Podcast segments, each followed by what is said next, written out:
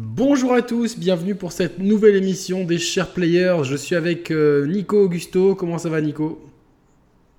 Salut Yannick, ça va pas mal euh, pour une nouvelle thématique ce soir ensemble. C'est une soirée sympa. Bienvenue à tous les auditeurs et merci d'être aussi fidèles. Et oui, oui, oui, euh, euh, entre émissions sérieuses, coups de gueule et émissions farfelues, euh, les, gens s'y retrouvent sur notre chaîne. Et ce soir, on va commencer un peu une, série d'émissions qui vont traiter du, paranormal. Alors, Roman m'a dit, quand vous faites un truc sur les ovnis, vous m'attendez. Donc, j'ai dit, ok, d'accord, pas de souci, on, t'attend, l'ami.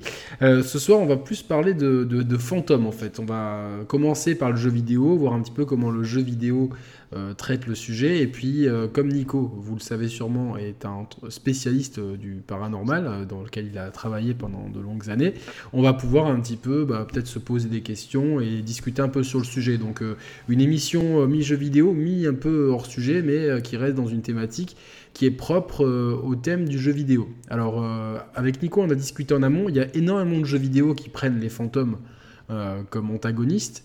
Mais il y a finalement très peu de, jeux vidéo qui, euh, qui, traitent le sujet de façon un peu sérieuse, euh, avec un, un, angle un petit peu euh, scientifique ou réaliste, ou en tout cas qui se pose des questions vraiment sur la nature même de, de, ce phénomène paranormal. C'est souvent un prétexte pour, euh, pour euh, soit des antagonistes, soit des idées de gameplay. Je me rappelle de, de ce jeu, euh, je vais commencer par là. Je te rappelle ce jeu, alors j'ai déjà oublié le nom, mais c'était un jeu d'enquête de, sur DS, tu sais, où tu jouais un, un fantôme qui, qui essayait d'enquêter sur sa mort. Ghost Trick. Ghost Trick, c'est Capcom ça c'était Capcom, exactement, tout à fait. Oui, exactement. C'était sympa, ça. C'était sympa, ça, ça, ça, utilise, enfin, ça utilisait le fantôme euh, comme, euh, enfin, l'aspect fantomatique du héros pour, euh, comme un prétexte de gameplay en fait, comme une, boucle de game, enfin, pour donner des boucles de gameplay qui permettent de, de, de revenir en arrière et de comprendre un petit peu le euh, voilà, c'était une grosse enquête, c'était un bon jeu, franchement, moi j'avais bien kiffé et c'est un jeu que je me reverrais bien refaire en fait. En tout cas, il avait reçu des bonnes critiques. Je l'ai pas fait, hein. j'y ai pas joué, mais euh, je me souviens qu'il y avait eu des très bonnes critiques et puis après il était sorti sur iPhone, si je dis pas de bêtises. Ouais, et je crois que le portage sur iOS est plutôt bien. Donc euh, voilà. Donc c'est bien, hein, en tout cas, euh, dans ces cas-là. Évidemment, euh, on, peut parler des, des, jeux inspirés de films comme Ghostbusters, exactement. Mais Ghostbusters qui est ressorti sur euh, PS4, Xbox One, PC et Switch, si je me trompe pas. En tout cas, sur les trois consoles, c'est sûr. PC, j'ai un petit doute. Je l'ai refait parce que je suis un gros fan de Ghostbusters. Et euh, bah, c'est pas mal parce que ça devait être le, ce qu'aurait dû être à l'époque euh, Ghostbusters 3 avant qu'il crée un nouveau Ghostbusters 3 dont le tournage vient d'être terminé euh, récemment. Mais là encore, le fantôme n'est qu'un prétexte pour, pour avoir des ennemis sur lesquels on doit tirer ou qu'on doit capturer. voilà, il n'y a, a, rien de. Y a absolument... Après, ce qui est intéressant bon, dans ce jeu, comme un petit peu dans le dans, dans, le, dans beaucoup de jeux vidéo, euh, c'est que euh, les fantômes, ils ont un, passé, en fait. Donc il y a une histoire qui est expliquée, etc. Mais on, après, il y a des explications de la mythologie de Ghostbusters qui veut un peu rien dire, euh, enfin, avec des mots scientifiques qu'ils ont mis un peu en les collant les uns derrière les autres. Mais t'étais fan de Ghostbusters ou pas, Nico? Alors, alors, je vais choquer les gens, et, d'ailleurs, je n'ai jamais vu un Ghostbuster. Ah ouais? Non, pas du tout. J'ai jamais vu. Et euh, en fait, je suis assez hermétique. Hein. Je vais pas me faire des copains, hein, mais je suis assez hermétique à, à cet univers américain des années 80-90, euh, comme Retour vers le futur et Ghostbusters.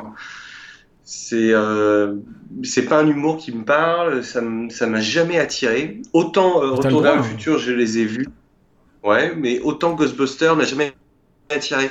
Et euh, pas par, par, rapport au ton que, que les films emploient pour traiter euh, du sujet, non, même pas en plus, je les ai jamais vus. D'ailleurs, c'était drôle parce que le producteur avec lequel je travaillais sur X-Files, euh, chez iScore et euh, pour Fox Interactive, John Melchior, il était, c'était l'un des producteurs du jeu original, hein, pas du remaster, mais du, jeu original. Et du coup, il se foutait de moi à chaque fois. Il me disait, mais comment ça? Tu n'as pas vu C'est pas possible. Lui, il était américain, donc forcément, c'était pour lui euh, une sorte d'hérésie euh, de pas être fan de Back to the Future et, ou euh, de pas aimer Ghostbusters, tu vois. bon, après, voilà, moi, c'est pas trop. Ça m'a jamais attiré. En tout cas, c'est pas le genre de film que j'ai regardé. C'est assez, assez entre guillemets unique parce qu'on a le même âge, hein, génération 82, meilleure année. Mais ouais, enfin, c'est vrai que c'est des, des, des, énormes classiques et en plus, bon euh, on peut le dire, le paranormal, c'est une de tes passions. Moi, c'est d'ailleurs comme ça que je t'ai connu. Euh, euh, grâce à l'émission Recherche Investigation Paranormale, RIP, et c'est pour ça aussi qu'on fait cette émission ensemble, c'est que tu as un, savoir, je pense, supérieur à la moyenne des gens. Tu as sûrement vécu des choses que tu nous expliqueras après, et, une fois qu'on aura un petit peu fait le tour de, la question du jeu vidéo. Mais du coup, même par, entre guillemets, conscience professionnelle, t'as jamais voulu... Non, je, t'avouerai que non. Euh, je crois, même pas. Tu vois, même euh, ma femme, euh, je ne crois pas qu'elle les ait vus non plus, et ça l'a, ça l'a pas forcément attiré non plus. Donc j'ai jamais rien qui, m'a attiré vers ça. un de mes meilleurs amis, d'ailleurs, qui était dans, dans Recherche Investigation par Noël, qui est, Denis, lui est un gigantesque fan de, Ghostbusters et Retour vers le futur.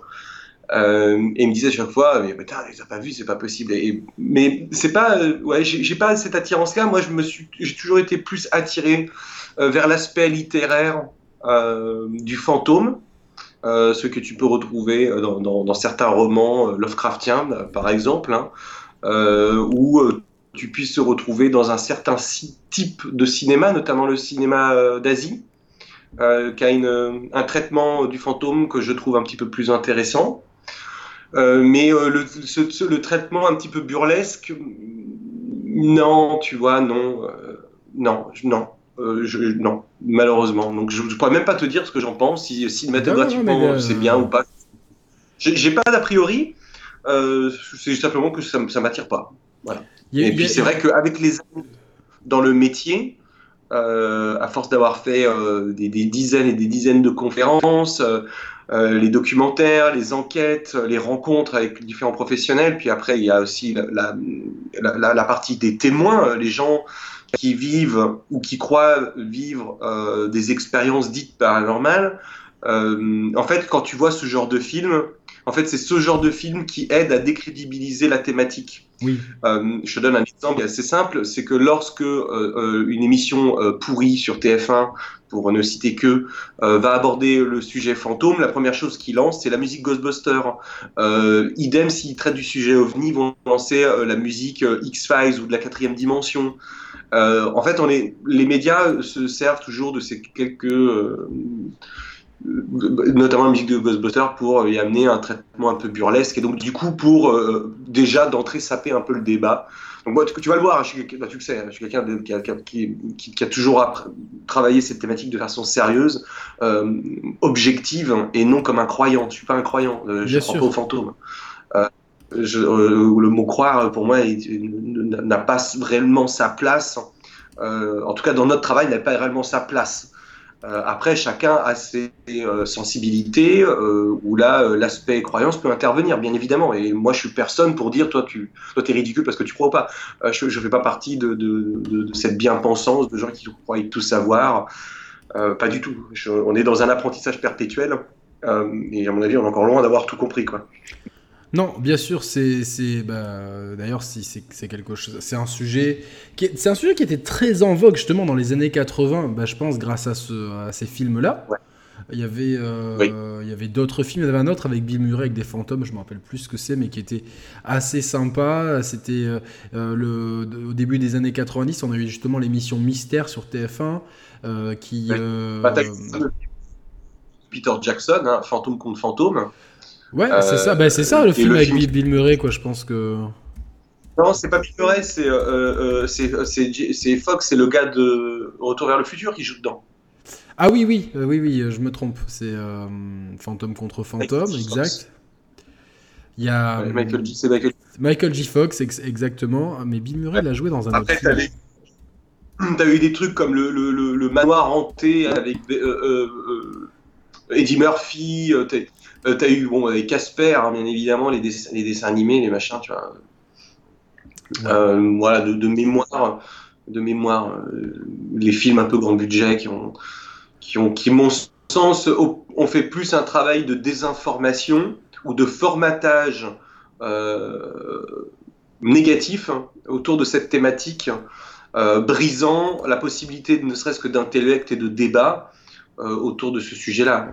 Ben, ça, place toujours en fait le, le, fantôme dans un levier, et ça a été repris par le jeu vidéo ensuite après, ça place toujours le fantôme comme un antagoniste euh, surpuissant, puisque déjà mort, donc euh, potentiellement euh, immortel, qui est nuisible, qui est là pour faire du mal et, qui et pour faire peur. Donc, évidemment, il y a eu, comme tu dis, un formatage culturel assez fort de notre génération. qui fait que on a toujours on a peur des fantômes. Tu vois, c'est une expression. On a peur des fantômes. Ce, formatage, il est, c'est pas le, c'est pas le cinéma, le jeu vidéo ou la littérature qui a créé ce formatage. Ce formatage, il existe ne serait-ce que de base dans notre fondation euh, euh judéo-chrétienne.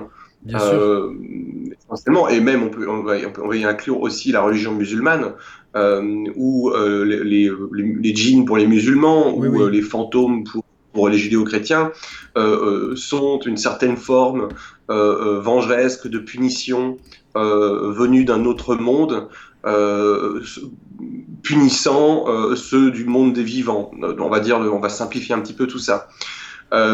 Autant en Asie, on peut avoir effectivement aussi ce genre de démarche, mais on va avoir par contre une, autre catégorie, qui est une plus grande catégorie, où les fantômes, notamment au Japon, les yurei ou les yokai, euh, ce sont deux familles différentes, euh, où eux, ils ont euh, différentes approches. Il va y avoir des, fantômes, des âmes positives, d'un monde spirituel, d'un monde invisible qui existe à côté d'une autre, qui influence avec le nôtre, mais qui peut être positif, qui n'est pas exclusivement négatif. Nous, dans nos religions monothéistes, ces fantômes sont liés globalement, dans une très grande majorité, au mal. Tu parles de dames blanches, de cavaliers, de retour de cavaliers noirs, euh, que tu Parce qu'il y a beaucoup de légendes urbaines.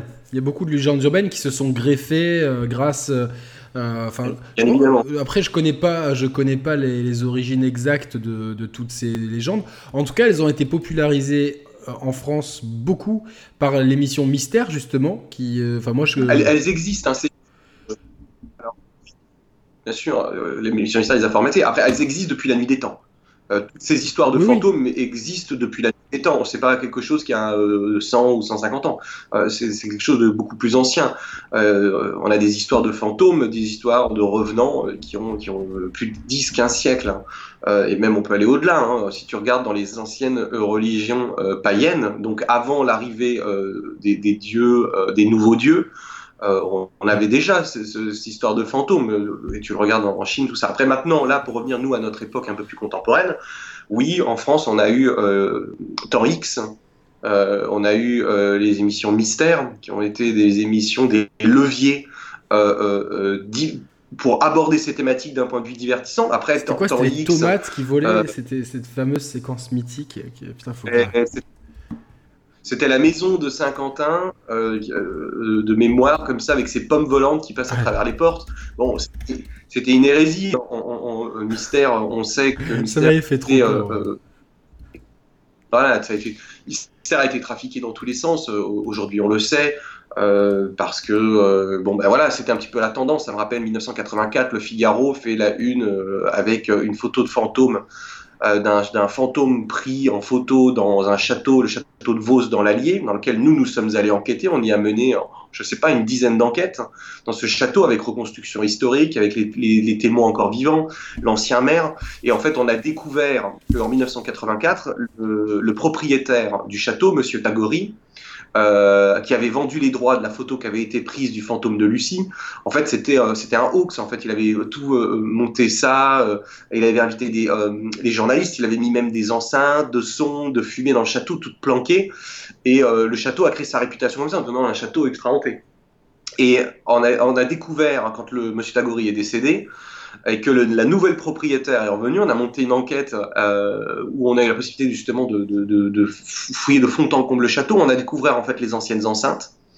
Euh, et là où la nouvelle propriétaire, Madame, Mademoiselle Mincer, qui est une, qui est une anglaise, euh, nous a expliqué certaines choses qu'elle avait découvertes au départ et euh, que tout avait été trafiqué. Encore une fois, tu as, ça sur le château d'eau, c'est un très bon exemple.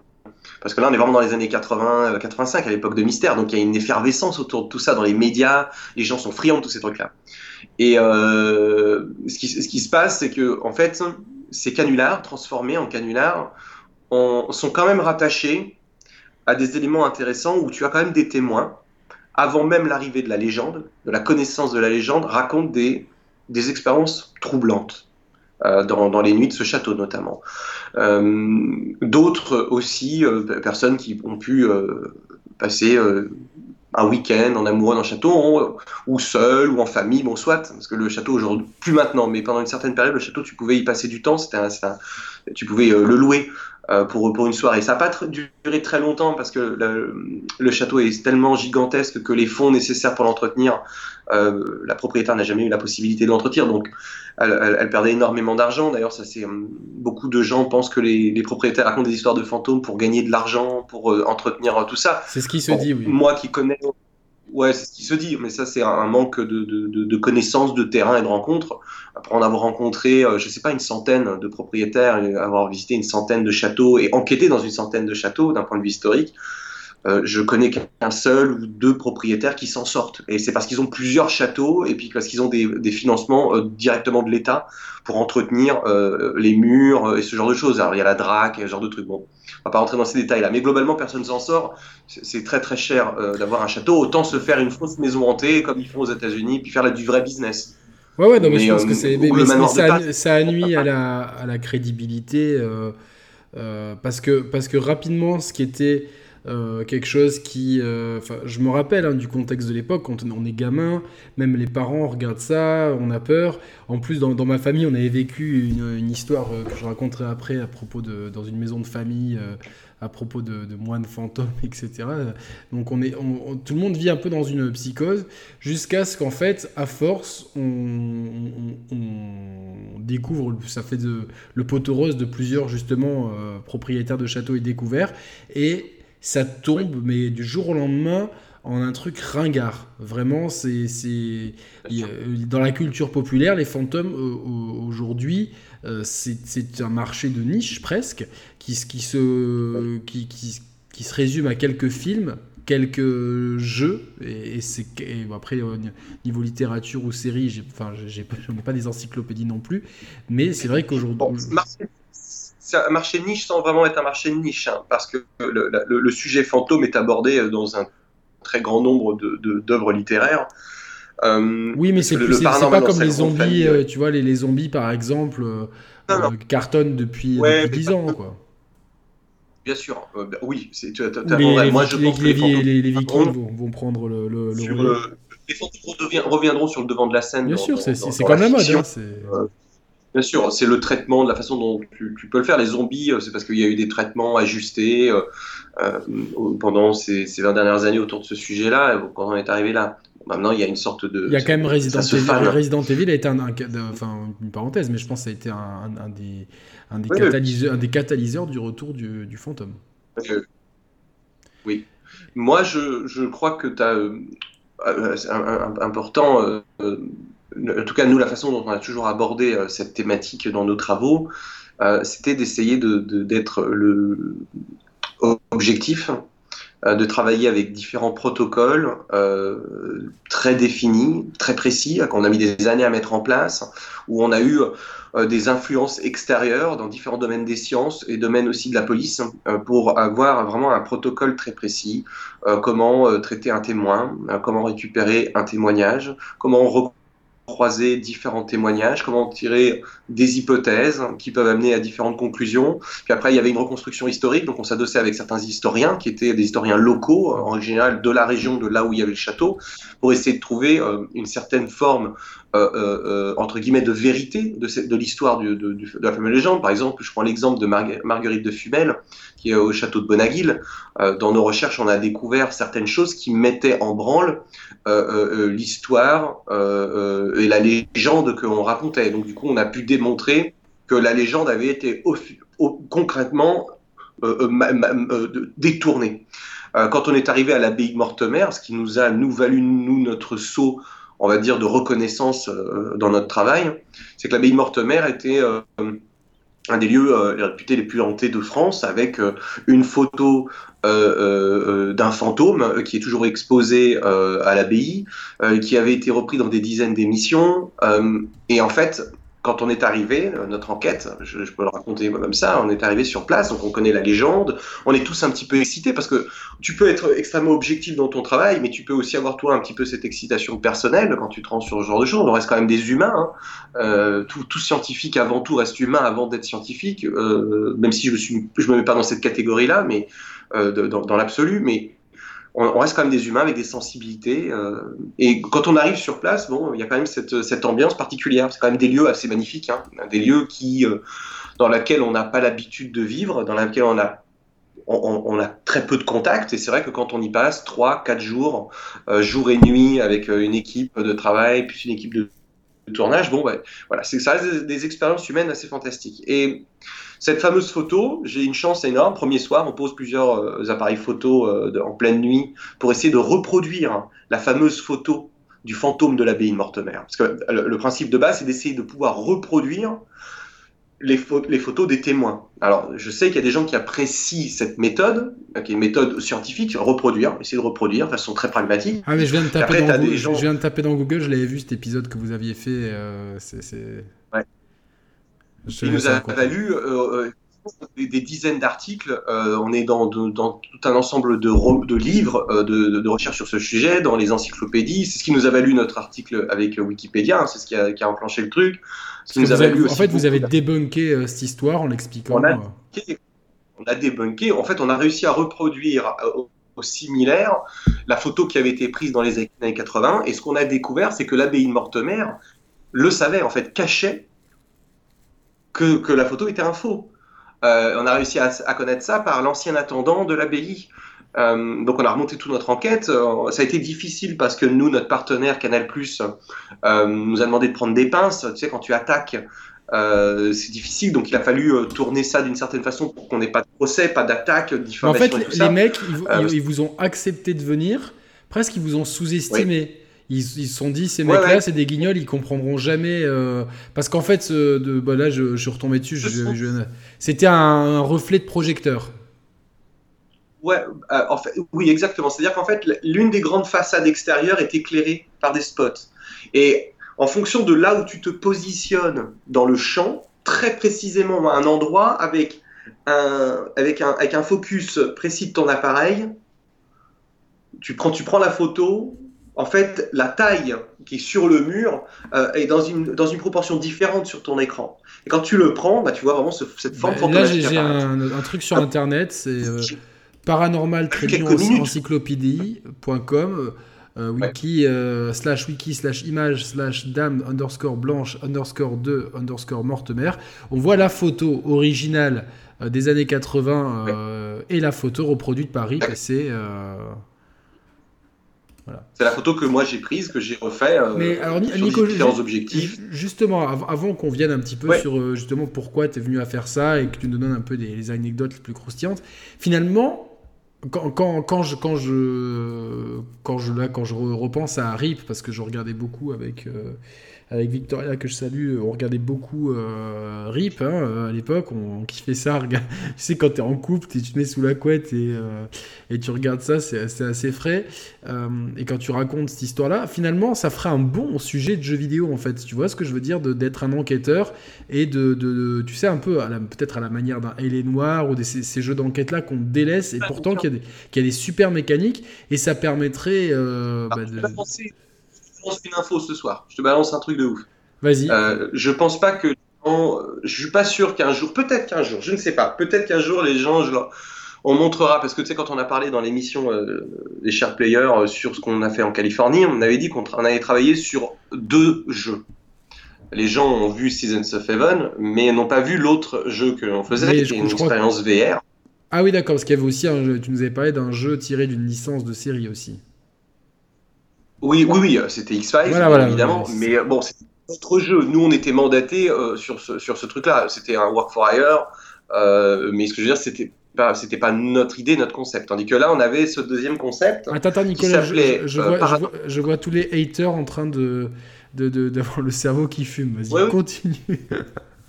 Ouais, bah, qui s'appelait donc ouais, on s'en fout, qui s'appelait Paranormal Traveler et euh, qui était un, un- une, expérience VR et qui reprenait en fait euh, dans une certaine mesure les enquêtes que l'on faisait dans les D'accord.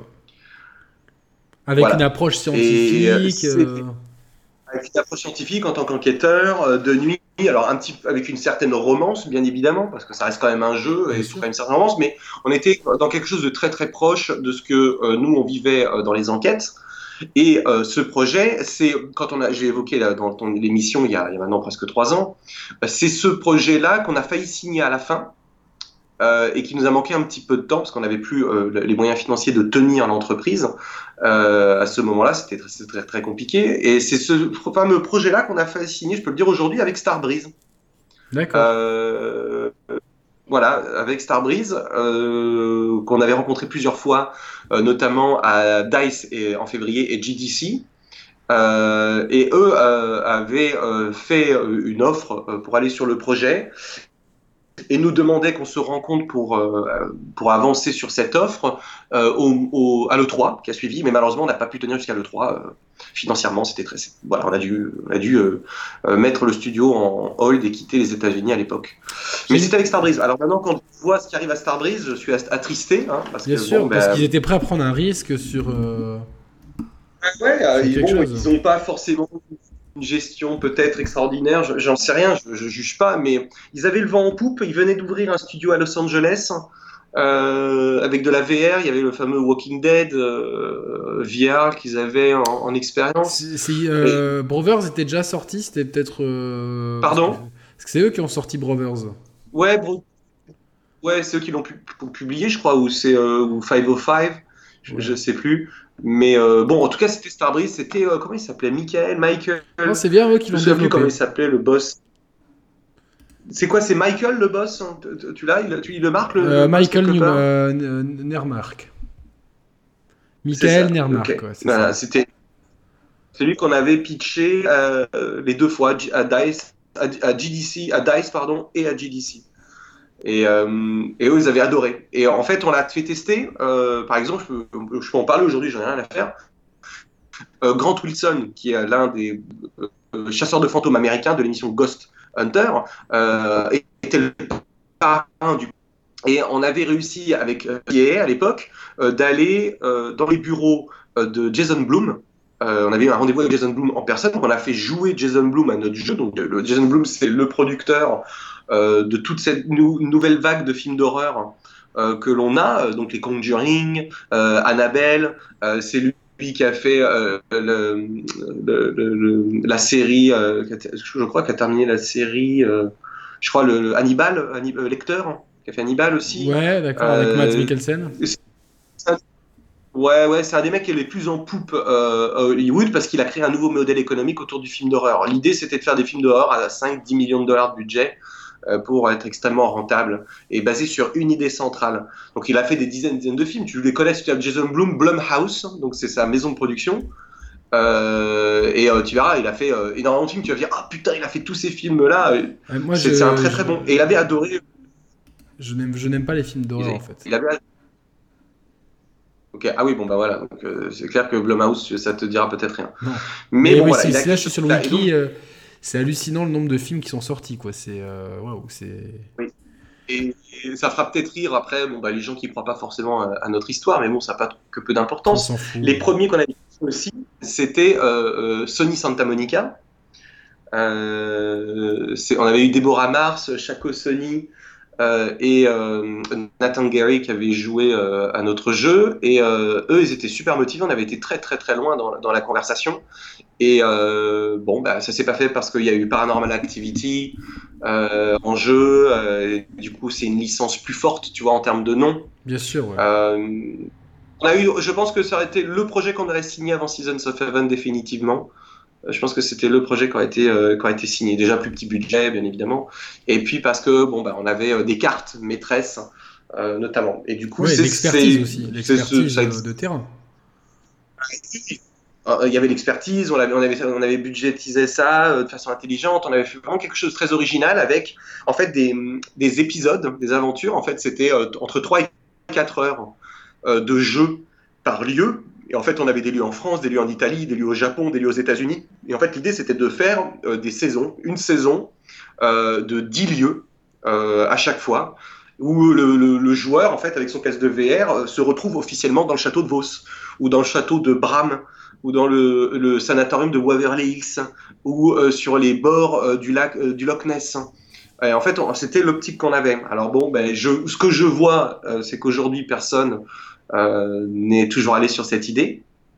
Ce qui, me démontre que l'expertise est complexe, et nous, pour l'avoir vraiment euh, euh, travaillé au corps, c'est une expertise compliquée parce qu'en fait, dans la production qu'on avait, il y avait une idée, il fallait tourner des images sur place, donc faire les, des tournages, plus après ramener les images de tournage dans un studio en 3D et de, développement de jeu pour pouvoir se baser sur les vrais endroits, les vrais lieux. Tu vois, là, on parle pas de New York, on parle pas de Chicago. Là, on parle de lieux où il y a quand même très peu euh, d'archives euh, filmiques de, ces, de ces endroits-là pour avoir tout les pièces. Parce que nous, l'idée, c'était voilà, de donner la possibilité de, de visiter dans l'expérience le château ou le manoir de jour dans une visite touristique avec ses histoires, les tableaux, les machins, et de nuit, en parallèle, euh, avoir une expérience d'enquêteur euh, autour de la légende. En fait, de, de, de jour, tu avais un, un, peu une espèce de mode discovery comme il y a dans Assassin's Creed récemment, là, tu vois. Exactement. On s'était bien. en plus, c'était si c'est des lieux qui ensuite, euh, comme certains châteaux, sont, sont payants, ça leur fait une pub après en plus après, euh, ça, on n'en était pas encore là, parce qu'après. Non, non, mais euh, oui, je vois plus loin, bien sûr, oui. pas ça. Euh, pour les châteaux en France et les châteaux où on avait fait nos tournages, on avait déjà une acceptation, on était déjà greenlighté pour, pour y aller, avec des contrats et tout ça, c'était facile. Après, sur certains autres lieux, on était encore en pleine conversation, mais bon, en tout cas, c'est effectivement cette thématique. quand, quand tu m'as dit, viens, on fait une émission entre paranormal et jeux vidéo, j'ai toujours été pris euh, de, façon assez déceptive de la façon dont le jeu vidéo le traite. Et quand j'ai eu mes, conversations avec David Stelzer, qui était notre agent en Californie à CIA, euh, et, quand je lui ai parlé en fait, tu vois, de, mon travail, de la passion, euh, tout ce qu'on avait mis en place autour de cette thématique, euh, les dossiers, la documentation, les travaux, les émissions, ces trucs-là, c'est comme c'est grâce à ça que j'ai pu rencontrer Chris Carter pour X-Files. Parce que quand euh, X-Files, la Fox a souhaité faire un jeu autour d'X-Files, euh, ce qui s'est passé, c'est qu'il y a plusieurs studios qui étaient en, ligne de mire avant nous, avant Enyards qui n'existait pas, qui est un tout petit studio, tu vois, qui n'a pas d'importance. On était en compétition avec des studios plus grands, euh, notamment avec Ubisoft. Ubisoft n'a pas eu, n'a pas été greenlighté pour faire le jeu X-Files. C'est Enyards qui l'a été. Et ça a joué que sur deux éléments. Et les gens peuvent raconter ce qu'ils veulent. franchement, je, suis vraiment mais dans une, une aisance absolue. Et c'est ça, et, c'est ce que je trouve génial, c'est qu'encore dans ce business-là, il y a quand même des gens extraordinaires. Et Chris Carter a dit, je souhaite que le jeu soit travaillé, réalisé uniquement avec des passionnés, des gens compétents sur le paranormal. Moi, je suis resté une heure au téléphone avec lui. Il, il voulait qu'il soit certain qu'on comprenne ce qu'est la franchise ce qu'est la thématique. Et surtout, lui, en plus, la, la, thématique, euh, euh, pour moi, aujourd'hui, c'est peut-être l'élément divertissement qui a traité le mieux cette thématique paranormale, euh, c'est X-Files. La façon dont il l'a abordé avec le côté scientifique, le côté croyant, les hypothèses, les explications, la confrontation, le débat en permanence qui, qui, existe au travers de, de la série. Oui, en, plus, ce, qui était, intéressant, c'est que, que, le, fil rouge de l'histoire, euh, c'était euh, tout ce qui était ovni. On, donc, on reviendra dessus sur une, autre émission. Ce qui fait que tout ce qui, est, tout ce qui traitait des fantômes, c'était des, ce qu'on appelle des fillers, on va dire, entre les, les épisodes d'histoire principale. Et je trouve que ces épisodes-là. Euh, ouais, des stand-alone. Et du coup, ces épisodes-là, ils avaient euh, justement une liberté créative beaucoup plus large. Et euh, peut-être la, une latitude de pouvoir raconter des choses de façon plus profonde, plus pertinente, et sans être prisonnier d'un carcan et d'un fil rouge. J'ai un travail, un travail en amont très précis. J'ai travaillé avec Anne Simmons, qui était la, la, nana qui s'occupe en fait pour Chris Carter de scientifiser entre guillemets les épisodes. Euh, et elle, ce qu'elle faisait, c'est voilà, donc elle, elle était, elle était biologiste, microbiologiste, elle a un background de fou. Hein. Anne K. Simons, elle vraiment, on peut la trouver sur internet, c'est vraiment quelqu'un qui a vraiment un profil scientifique très pointu. Et en fait, lui, il cédait de ça, mais il cédait aussi des rapports de police, parce qu'en fait, une grande partie des épisodes est inspirée euh, d'une enquête policière, euh, soit euh, d'un département, d'un comté de police américaine. County avec le shérif et tout. Exactement, soit avec une enquête menée par le FBI. Ça dépendait en fait de, ce, que lui choisissait. Puis après, il y avait des, faits historiques, des questionnements historiques et tout ça. Bon, en tout cas, une chose est sûre, c'est que Chris Carter a été très avant-gardiste dans, sa façon de traiter la thématique. Euh, et euh, moi, j'ai toujours apprécié euh, son traitement. Et c'est vrai que quand tu regardes, tu te penches sur le jeu vidéo. Rares sont les jeux vidéo autour de la thématique qui traitent en fait correctement le sujet. Sais-tu que, que, que, que, Miyamoto a fait un jeu de fantôme Est-ce que tu le savais? Oui, oui, bien sûr. Il a fait un jeu de fantôme qui est alors, il y a, il, je sais qu'il est, bon, il était à la prod, c'est parce que c'est pas lui qui l'a réalisé. Oui, oui, c'est Geist sur GameCube. c'est un jeu où donc euh, tu dois. Euh, je crois qu'il avait fait ce jeu, euh, Geist, qui c'est en allemand. Geist, ouais, Et qui était un très bon jeu, qui avait quelques problèmes techniques, mais d'ailleurs, ce, jeu, la, mécanique principale du jeu n'a jamais été reprise. Euh, et pourtant, elle était vraiment intéressante. Explique-nous, parce que moi, je n'ai pas fait ce jeu. Hein, C'est top, c'est un FPS. Hein. Euh, et en fait, tu joues, tu joues ce fantôme, mais tu incarnes en fait euh, les éléments un peu que tu veux. Donc, tu peux incarner les gardes, les rats, les objets. Tu peux posséder les trucs. En fait. Exactement. jeu fort intéressant qui est sorti en fin de vie de la GameCube, donc qui est passé comme Odama et Chibi Lobo et Captain Un petit peu. Ah non, Captain Rose, c'est sur oui, pardon. Autant pour moi, que sont passés un peu à la trappe parce que la fin de vie de la GameCube a été quand même très morose. Euh, avec ses 23 millions d'exemplaires, c'était dur pour eux. Euh, et voilà, c'était un jeu euh, très original. Très original. non, mais c'est, enfin, je, je, tu vois, c'est en préparant cette émission que que j'ai vu que c'était Miyamoto avait participé, voilà quoi. C'est. Enfin, beaucoup en fait attendaient un, un, vrai FPS, mais finalement c'est plus un RPG. Euh, enfin, c'est un. C'est un jeu d'action, mais euh, avec une, un peu comme Metroid Prime, c'est-à-dire qu'on n'est pas dans un pur FPS, on est dans un FPA où, euh, où l'élément centrique est plus l'aventure que le shooting, et dans, dans, Guest, on serait plutôt dans un, je sais pas, FP, FPT, je sais pas, First Person Thinking, tu vois. Ouais, ouais, non, bien sûr, je vois très bien. Stratégie, euh, après, c'est de l'action, il y a quand même de l'action, il y a des gunfights, il y a quand même des trucs, hein, mais euh, il y a plutôt d'abord une, une, appréhension de la scène, de la réflexion. Et euh, en tout cas, voilà, c'était une très très bonne idée à l'époque. Mais très peu de jeux, voilà. Moi, j'ai un jeu que, j'aime beaucoup, qui n'a pas forcément la thème fantôme, de, base, mais qui a le paranormal dans une certaine façon, avec la télékinésie, la télépathie, ce genre de choses. Pour moi, qui est un, les jeux de free, un des jeux de Free Radical Design, les mecs qui ont fait Time Splitter, qui s'appelle Second Sight qui est sorti sur Xbox, PS2 et GameCube. Euh, et euh, je trouve que c'est l'un des tout meilleurs jeux euh, dans son approche autour de cette thématique, la façon dont il l'a intégré. C'est vraiment un, très très très très très très bon jeu autour de ce sujet-là. C'est un jeu à la troisième personne, c'est pas mal d'action, voilà quoi.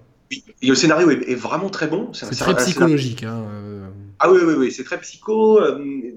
moi, j'ai beaucoup aimé. je vais te dire un truc. On, a les petites choses sympas. On va parler de Rockstar deux minutes.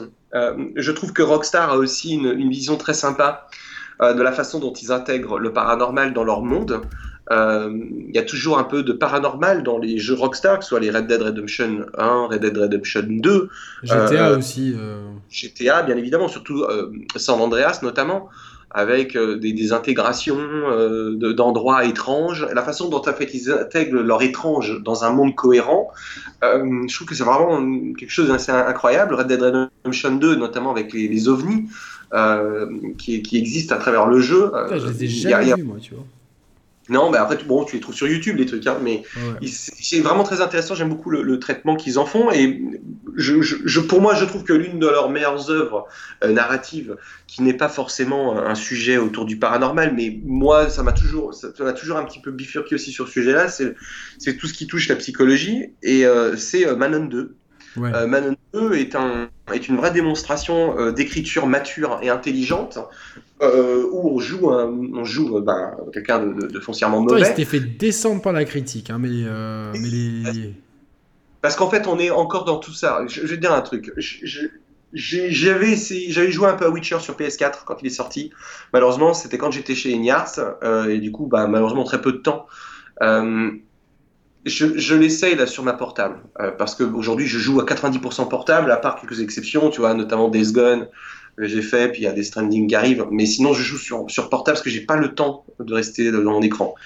Et quand je vois le, bashing qu'il y a autour euh, tu as de la technique, est-ce qu'un jeu est obligatoirement conditionné majoritairement par ses graphismes et sa technique? Je crois que c'est une erreur. Et Manon 2 est, un exemple parfait. Le jeu était moche, pas beau, pas fignolé. Mmh. Euh, mais par contre, à côté de ça, il avait un gameplay intéressant, il avait un système narratif extrêmement puissant et il racontait quelque chose qu'on n'avait quasiment pas vu euh, dans notre média. Ouais, mais, mais regarde, enfin, enfin il y, a, y, a eu, y a eu ce débat et que moi je trouve que c'est un non-débat, c'est-à-dire que euh, c'est bien d'avoir le choix. Les, même les mecs qui disent ouais, bah, autant le faire sur PS4, mais tu auras toujours le PCiste pour dire mais c'est une hérésie, faites-le sur PC en 240 FPS. Enfin, chacun après voit midi à sa porte. Je trouve que c'est bien d'avoir le choix chacun peut midi à sa porte, c'est clair, mais c'est ce qui enfin, le jeu, il n'est pas, il est pas ignoble non plus sur Switch. Moi, je l'ai vu tourner. Euh, enfin, j'étais agréablement surpris en fait. C'est pas. on m'avait, j'avais fait, j'avais testé Arc sur Switch. Ça, c'était abominable. Arc, c'était quoi ça? C'est abominable. déjà, ça avait du mal à tourner sur euh, Xbox One, PS4 et sur PC, mais c'était une, une, atrocité. Là, Witcher, alors oui, c'est un petit peu flou, oui, il manque de la texture, oui, oui. C'est pas du niveau d'un de, jeu PS4 Pro, euh, d'un jeu PC, on en parle encore moins, bien évidemment. Mais. Mais t'as euh, l'expérience de jeu complète. En plus, je crois qu'il y a les DLC d'inclus, non En plus? Ouais, il y, a tout, il y a tout, il y a tout inclus. Ah, Blood, and Wine, ce DLC, quelle tuerie, quoi. Mais euh, bon, j'avais commencé sur PS4, j'avais pas forcément accroché parce que j'avais pas beaucoup ouais, c'est ça, ça demande, ça demande un investissement ce jeu. Hein, ouais, je, suis pas sûr. Là, je trouve ça sympa, c'est bien foutu, mais je suis pas sûr de jouer encore longtemps. Je suis même pas sûr de le finir. Euh, mais cela étant dit, euh, on est quand même dans, dans, cette, dans ce truc euh, d'excellence graphique. C'est voilà, il faut qu'il y ait les graphistes pour dire que c'est un grand jeu. D'un point de vue de la presse, dans une certaine majorité, les hérésies là, j'ai vu là le numéra, numérama, mais que les mecs aillent tu vois, et quand tu as une, on a une partie de joueurs qui est complètement débilo profond. Euh, attends, moi, moi, je, je... Et, euh, et c'est la seule chose. Je peux comprendre que certains. Je peux comprendre. Attends, je peux comprendre que certains, euh, ça soit un critère. Chacun a ses critères. C'est comme un critère de beauté. Certains, c'est les bah, yeux. pas obligé de faire les gens, quoi. Tu vois. Bon. Soit, de toute façon, on va pas. Ouais, non, non, mais bon, enfin voilà. Après, euh, l'essentiel, c'est de respecter les points de vue des autres. Et euh, moi, j'entends ceux qui disent que bah, The Witcher 3 doit, enfin, sans, sans, sa superbe plastique, on, y perd, je comprends. Par contre, moi, je comprends encore mieux l'argument de dire on a le choix, c'est jouable, c'est l'intégralité du jeu. Euh, vaut, mieux qu'ils aient fait un jeu qui soit bien downgradé, mais qui n'ait pas des grosses chutes de framerate, plutôt que d'avoir voulu faire les marioles. Voilà. Je sais qu'il n'y en a pas, j'ai plein d'avis. Moi, je trouve ça, mais pour moi, c'est le truc qui m'a le plus marqué. Moi, j'ai toujours été plus euh, animé par l'animation, la fluidité Bien que sûr. par le graphisme. Tu vois, le graphisme peut être un peu moins. C'est pas trop. Faut que ce soit fluide parce que ça, ça, ça, ça te défonce la tête euh, quand, quand c'est pas fluide quand tu tournes en 20.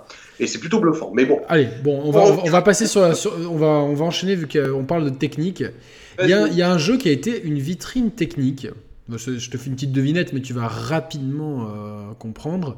Euh, qui devait mettre en scène. euh, putain, comment il s'appelle? Oh, le héros de The Walking Dead, là. Norman Reedus. Norman Reedus. Oui. Et donc, qui a dis- aujourd'hui, c'est une expérience qui a disparu, qu'on ne peut plus se procurer. Ouais, Pity. Pity, voilà, c'était, je voulais te l'entendre dire, qui est une, enfin, qui est, qui est un penchant spirituel à, Oui. à Silent Hills euh, global. Enfin, c'était même, un- c'était censé être un Silent Hills à la, à la base. Ouais, moi, je, bon, je- mon, mon fond de la pensée, c'est que l'expérience était, euh, était sympa, mais euh, c'est pas. euh, je trouve qu'on est quand même loin de Silent Hill. Je trouve que c'est vraiment. On, on parle d'une expérience face à une série. Euh, Non, mais hein. c'était comme c'était comme c'était Kojima. Euh, c'était une, opération de com. Oui, c'est un truc de com, surtout la façon dont ça avait été fait. J'ai beaucoup de respect pour Kojima. D'ailleurs, je, je, je pense quand Death Stranding sortira, on fera un spécial Kojima. Il faudra bien parler de, de Death Stranding. Euh, je pense qu'il y aura beaucoup de choses à dire. Je, je, vais recevoir mes codes là demain ou après-demain, donc je vais pouvoir y jouer en avance. Ah génial. Euh, donc du coup, je, ouais, je- mais pour Pity, il y avait la com, il y a eu tout le buzz, il y avait pour la première fois vraiment un acteur par Kojima qui était intégré comme ça, Norman Reedus, tu vois, c'était c'était fort, c'était pas la première fois parce qu'il y avait quand même Kiefer Sutherland pour euh, MGS5, mais il y avait pas euh, le, tu vois, il y avait pas La modélisation. et puis on était dans le buzz Konami, Ko, Kojima.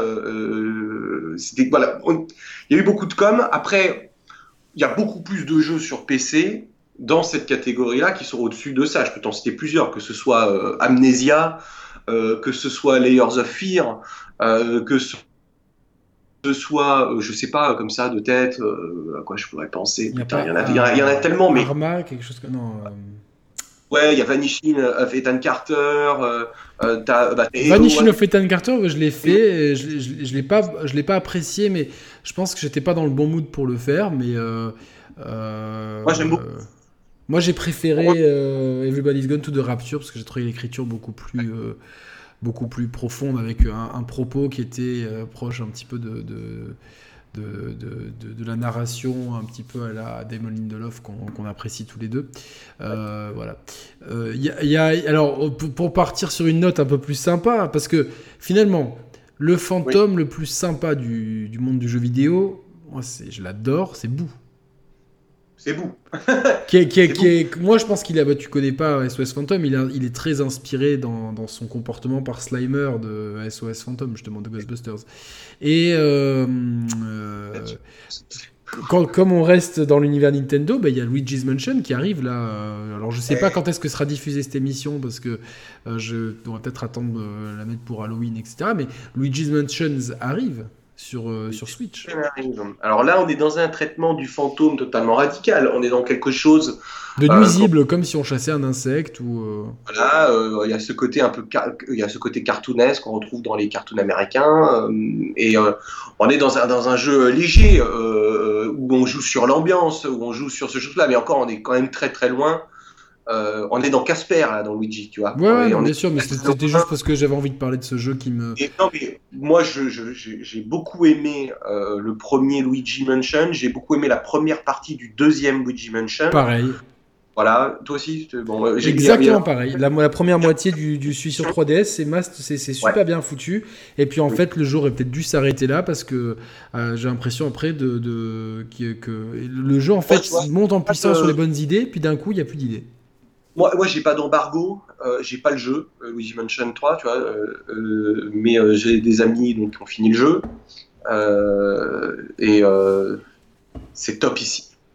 Ouais, ça m'étonne pas. De toute façon, c'est. On est en construction d'un- d'une sorte de jeu d'aventure. C'est pas fric, c'est pas, pas, pas du tout fait de la même façon que le 2 l'était. On retourne, c'est vraiment plutôt une sorte de suite quasiment directe la- dans, l'univers du premier, avec bien évidemment plein d'éléments du deuxième. hein, parce que le deuxième avait quand même beaucoup d'idées de gameplay, mais là, ce Luigi Mansion 3 va encore plus loin. Euh, un de mes potes me dit, il a quasiment autant d'idées que Mario Odyssey dans ses niveaux. Non, non, mais ça m'étonne pas. Je pense qu'ils ont pris le temps et puis ils sont moins limités techniquement par, euh, par tout ça. Apparemment, il est absolument magnifique, hein, le Mehdi. Euh, ouais, ouais, ouais, de, de, ce que j'ai, de ce que j'ai, de ce que j'ai vu, ouais, enfin de ce que j'ai pu voir. J'ai pas le jeu non plus.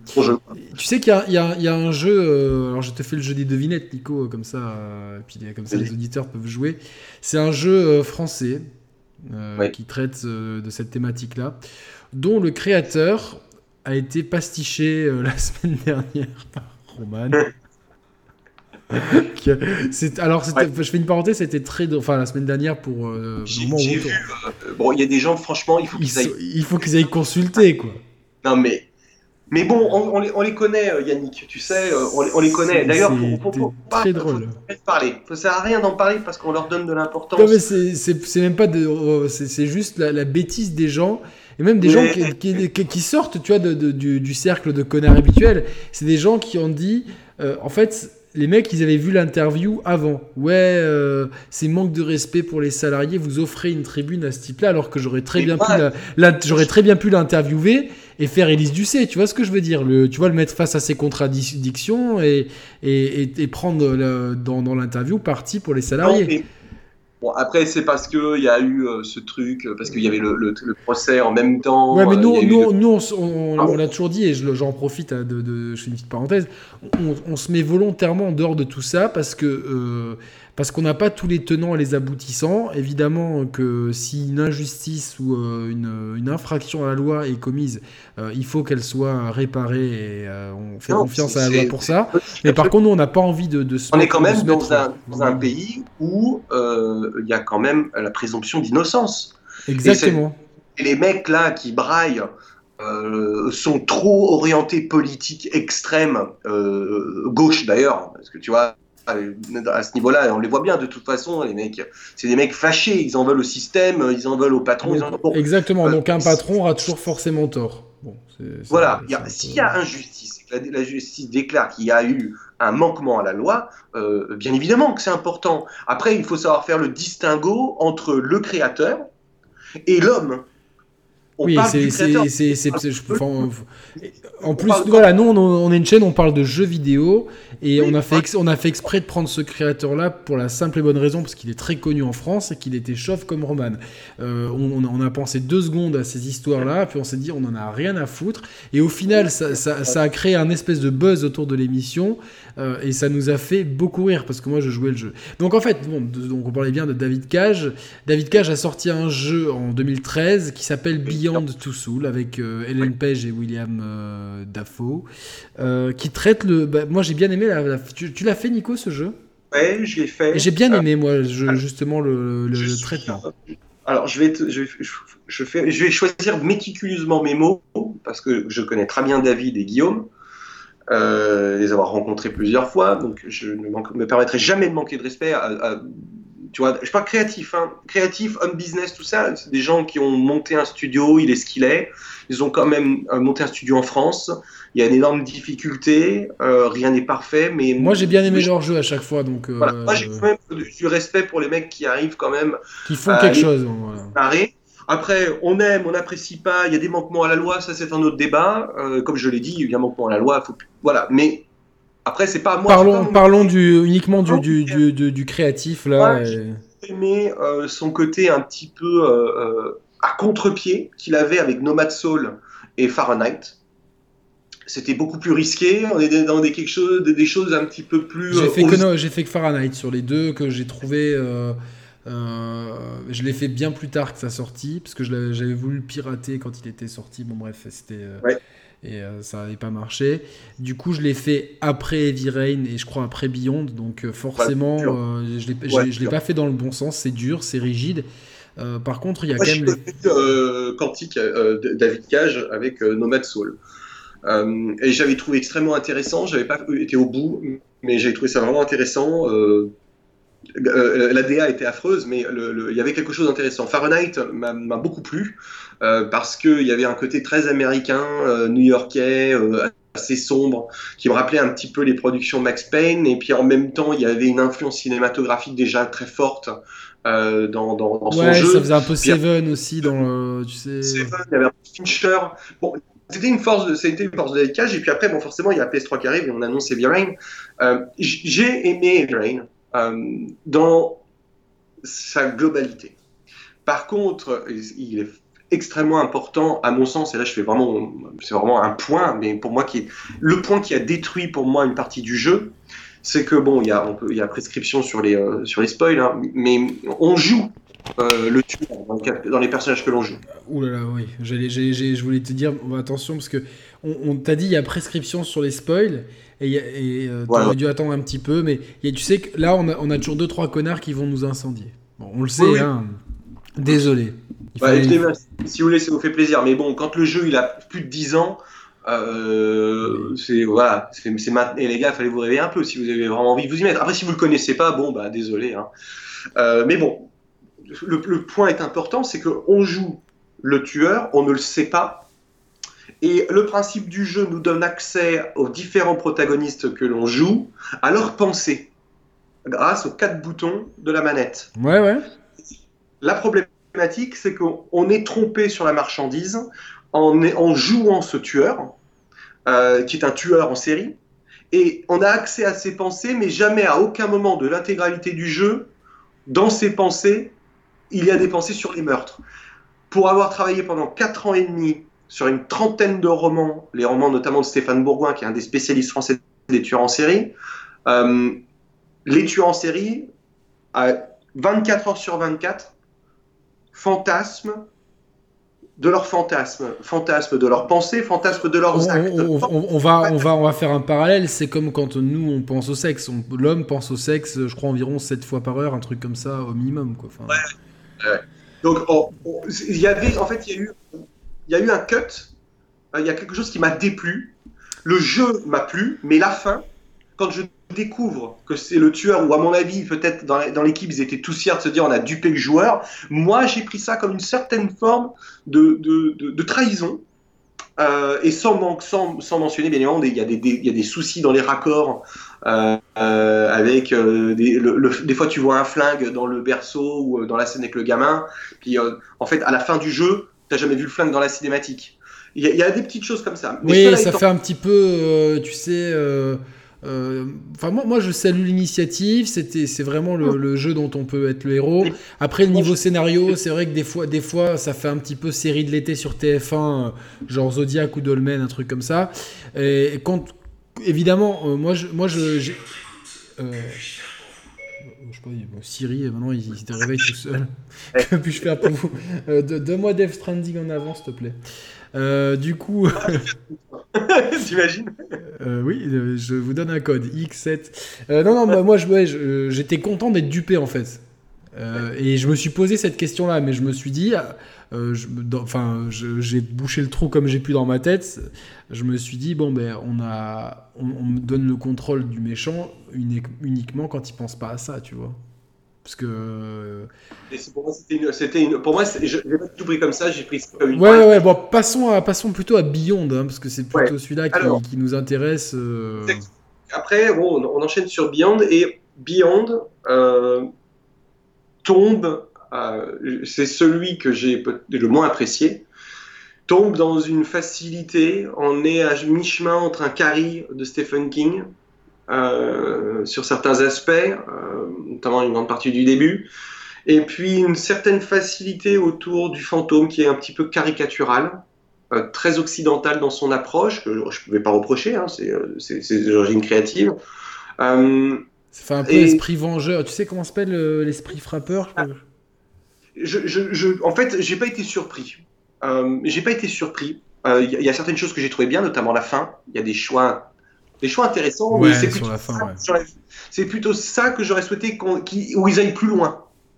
Et en fait, on s'arrête là où s'arrête globalement le traitement de la thématique Mais de façon moi, générale. je vais, je, vais, je vais tempérer un petit peu euh, parce que moi, je trouve. euh, alors, moi, je l'ai fait avec euh, mon, mon ami de l'époque que- qui, qui jouait Hayden et moi, je jouais. Euh, J'ai trouvé que ce qui était intéressant, c'était qu'il y avait un lien en fait entre le, le- le fantôme et l'héroïne.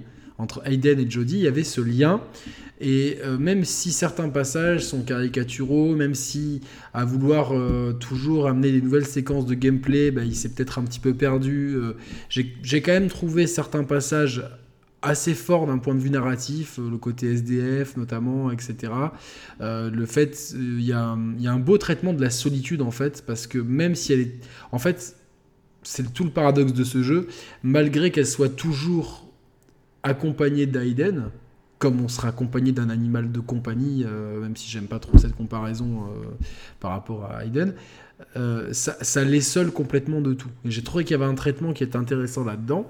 Et par rapport au, fantôme, c'est pas ce n'est pas un antagoniste. Au contraire, c'est ben, c'est un dans, dans, le jeu, c'est un allié parce qu'il joue avec toi. Mais il y a surtout cette notion de lien que j'ai trouvé intéressante, qui est expliquée sur la fin. On va pas la spoiler parce qu'il y a beaucoup de gens qui n'ont pas fait Beyond, donc euh, on va pas la spoiler. Pas, pas la spoiler parce que le jeu est quand même plus récent. Euh, Heavy Rain, ça a plus de 10 ans quand même, tu vois. Ah, ça a 10 ans, c'était 2009, hein, si je dis pas de bêtises. Ouais, ça, a 10 ans, je crois. Ouais. Bon, 10 ans, tu vois. Euh, encore une fois, j'aime euh, les productions Quantic Dream. j'ai mes, mes, mes, préférés. Euh, bien tout ça, il y a des choses que j'ai aimées, des choses que j'ai peut-être moins été touché, mais moi, simplement, c'est que je trouve qu'il y a une certaine facilité euh, dans, dans l'approche de la thématique, ou pas facilité, mais ou trop proche, en fait, euh, d'homologues, d'auteurs, d'auteurs. Lisant au moins un livre par mois, euh, je, je, connais quand même pas mal de, de, ouais, Des, des, ficelles que tu as vu ah. arriver. Euh... Des ficelles que j'ai vu arriver, et du coup, je, bon, voilà, c'est autant Détroit, qui ne traite pas du tout de les mêmes sujets, et pour moi, euh, leur œuvre la, la, plus aboutie dans tous les termes. Non, mais je pense que Détroit est difficilement critiquable, le jeu n'est pas parfait, mais est difficilement critiquable. Ils ont réussi à faire vraiment aller au bout, à mon sens, de leur profil euh, de leur concept de jeu, de, leur, concept. Jeu. Ils ont réussi leur pari, euh, ils ont mis 3-4 jeux pour y arriver, et ce qui est absolument normal. Tu, pas du jour au lendemain, comme ça, tu arrives à, à, atteindre tes objectifs. Bon. Mais voilà, en tout cas, voilà, pour moi, c'est ce que je retiendrai, notamment sur ce Beyond Two Soul. Ok, on va, passer, on va pas tous les faire parce qu'il y a un million de jeux de fantômes, etc. Il y a juste, je vais, on va terminer le, le, côté purement jeu vidéo avec euh, Project Zero, évidemment, euh, qui est connu comme Fatal Frame au Japon. Donc, euh, alors moi, j'en ai jamais fait parce que je suis une flippette, j'avoue. mais évidemment, j'imagine que, que tu les as fait.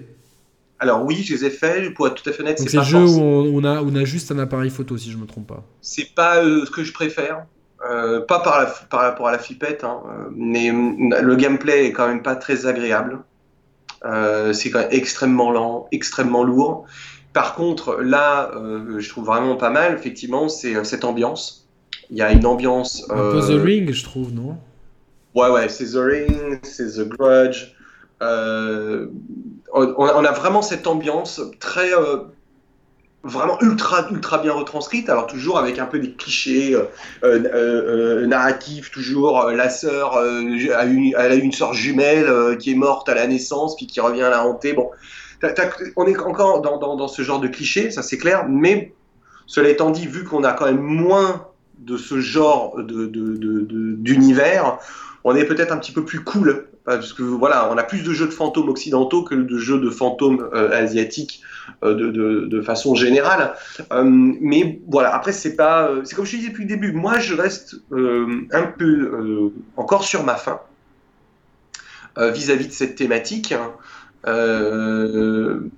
J'aimerais voir, par exemple, c'est quoi C'est la Maison maudite, je crois de mémoire, une des œuvres de Lovecraft, qui est un, qui a un cours, qui un cours. Ouais, tout à fait. Ouais, euh, j'ai eu ça il y a très longtemps, mais euh, j'en ai un, très bon souvenir. Le livre est pas gros, il doit faire 200 pages, je crois. C'est vraiment un cours, hein. euh, mais il y a une ambiance particulière. Alors c'est toujours autour de l'univers Lovecraftien, mais j'aimerais, j'aimerais bien aller dans cet univers. D'ailleurs, je suis en train de faire Call of Cthulhu. je ne peux que conseiller Call of Cthulhu et The Sinking City.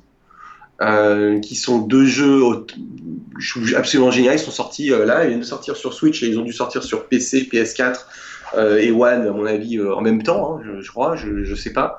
et c'est vraiment, il y a vraiment une ambiance, il y a vraiment une ambiance. Si on aime bien un peu ces, ambiances-là, c'est pas mal. Après, pour revenir aux fantômes purs et durs, eh bien, à, aujourd'hui, euh, j'ai pas trouvé vraiment une œuvre qui traite la thématique euh, avec toute la richesse qu'elle peut apporter. Euh, c'est pour ça que je souhaite vraiment euh, continuer à, avancer sur le projet des Saisons du Paradis pour pouvoir un jour traiter cette thématique dans, un jeu, bien évidemment. Alors on va, va maintenant switcher un petit peu le débat sur, pour, pour creuser. toi, comment, comment ça t'est venu Enfin comment ça t'est venu tu Est-ce que tu as été sensible? Est-ce que tu as, vécu des choses qui, qui, ont fait que tu as, que tu as voulu euh, créer euh, bah, ce, qui, ce qui sera ensuite recherche investigation paranormale Qui n'est est, pas uniquement sur les fantômes, ce que vous investiguez. Euh, oui, moi, mon travail à la base, mon travail à la, base, ouais, j'ai eu la chance de travailler sur des enquêtes. Euh, euh, j'en ai fait quelques-unes pour la zététique, euh, quand c'était l'OZEN, l'Observatoire zététique, qui était à Grenoble. Avec, on, les avait rencontrés, on avait échangé, on avait échangé sur, pas mal de réflexions. Certaines choses n'avaient pas abouti, mais on, on s'était beaucoup apprécié dans nos échanges à l'époque. Euh, les zététiques, c'est quand même la partie très cartésienne euh, euh, de ce sujet-là en France, mais on avait quand même des gens très très très très très bien. J'ai très bons souvenirs d'un, de, de, de, leur gars qui s'appelait Monsieur Richard Monvoisin de mémoire. Ça a plus de 15 ans maintenant, donc. et on avait travaillé sur comment tu dis? Totoro. Ah, Totoro. travaillé, bon, on a travaillé sur des crop circles, on avait travaillé sur des témoignages de, gens qui vivent des choses étranges chez eux. Euh, et moi, j'avais travaillé sur pas mal d'enquêtes avec sur la thématique OVNI, notamment avec euh, des, gendarmes, des anciens militaires, euh, des pompiers, des, médecins, avec différents profils. On est très très loin, en fait, de la caricature que les médias abordent le sujet. On est très très loin du traitement TPMP ou des émissions de TF1 et compagnie. Il y a des gens extrêmement pointus, des gens très intelligents dans différents domaines et dans des cercles d'influence euh, que tu vas dans les cercles politiques, dans les cercles culturels, dans les cercles privés, type franc-maçonnerie par exemple, où tu as des gens qui se posent concrètement des questions sur ce genre de choses. moi, aujourd'hui, ma position a très peu évolué vis-à-vis -vis de la thématique fantôme. C'est-à-dire que je ne suis pas un croyant, je ne crois pas que les fantômes existent de la façon dont la littérature et euh, le divertissement en général euh, nous les narrent. Alors, je fais une euh, parenthèse, donc pour, pour ceux qui, qui se demandent de, quoi on parle à ce moment-là, dans, la, dans notre culture populaire, ce sont des esprits de gens morts qui ne seraient pas passés de l'autre côté pour parler, voilà, et donc qui erreraient et qui, dans leur errance, euh, deviendraient des nuisibles pour, euh, pour les humains. Exactement. Donc, bon, on a ce, moi, je ne fais pas partie des croyants. Encore une fois, j'ai un esprit euh, ouvert, mais très compartimenté. Je ferme jamais la porte parce que de toute façon, j'ai pas les réponses. Et on peut toujours être surpris. Et donc, c'est vraiment important d'avoir les pieds sur terre, mais l'esprit quand même assez ouvert. C'est vraiment une des clés. moi, ce qui m'a intéressé, sur cette thématique, en fait, c'est les témoins, c'est la récurrence de, des témoignages et euh, les différents profils.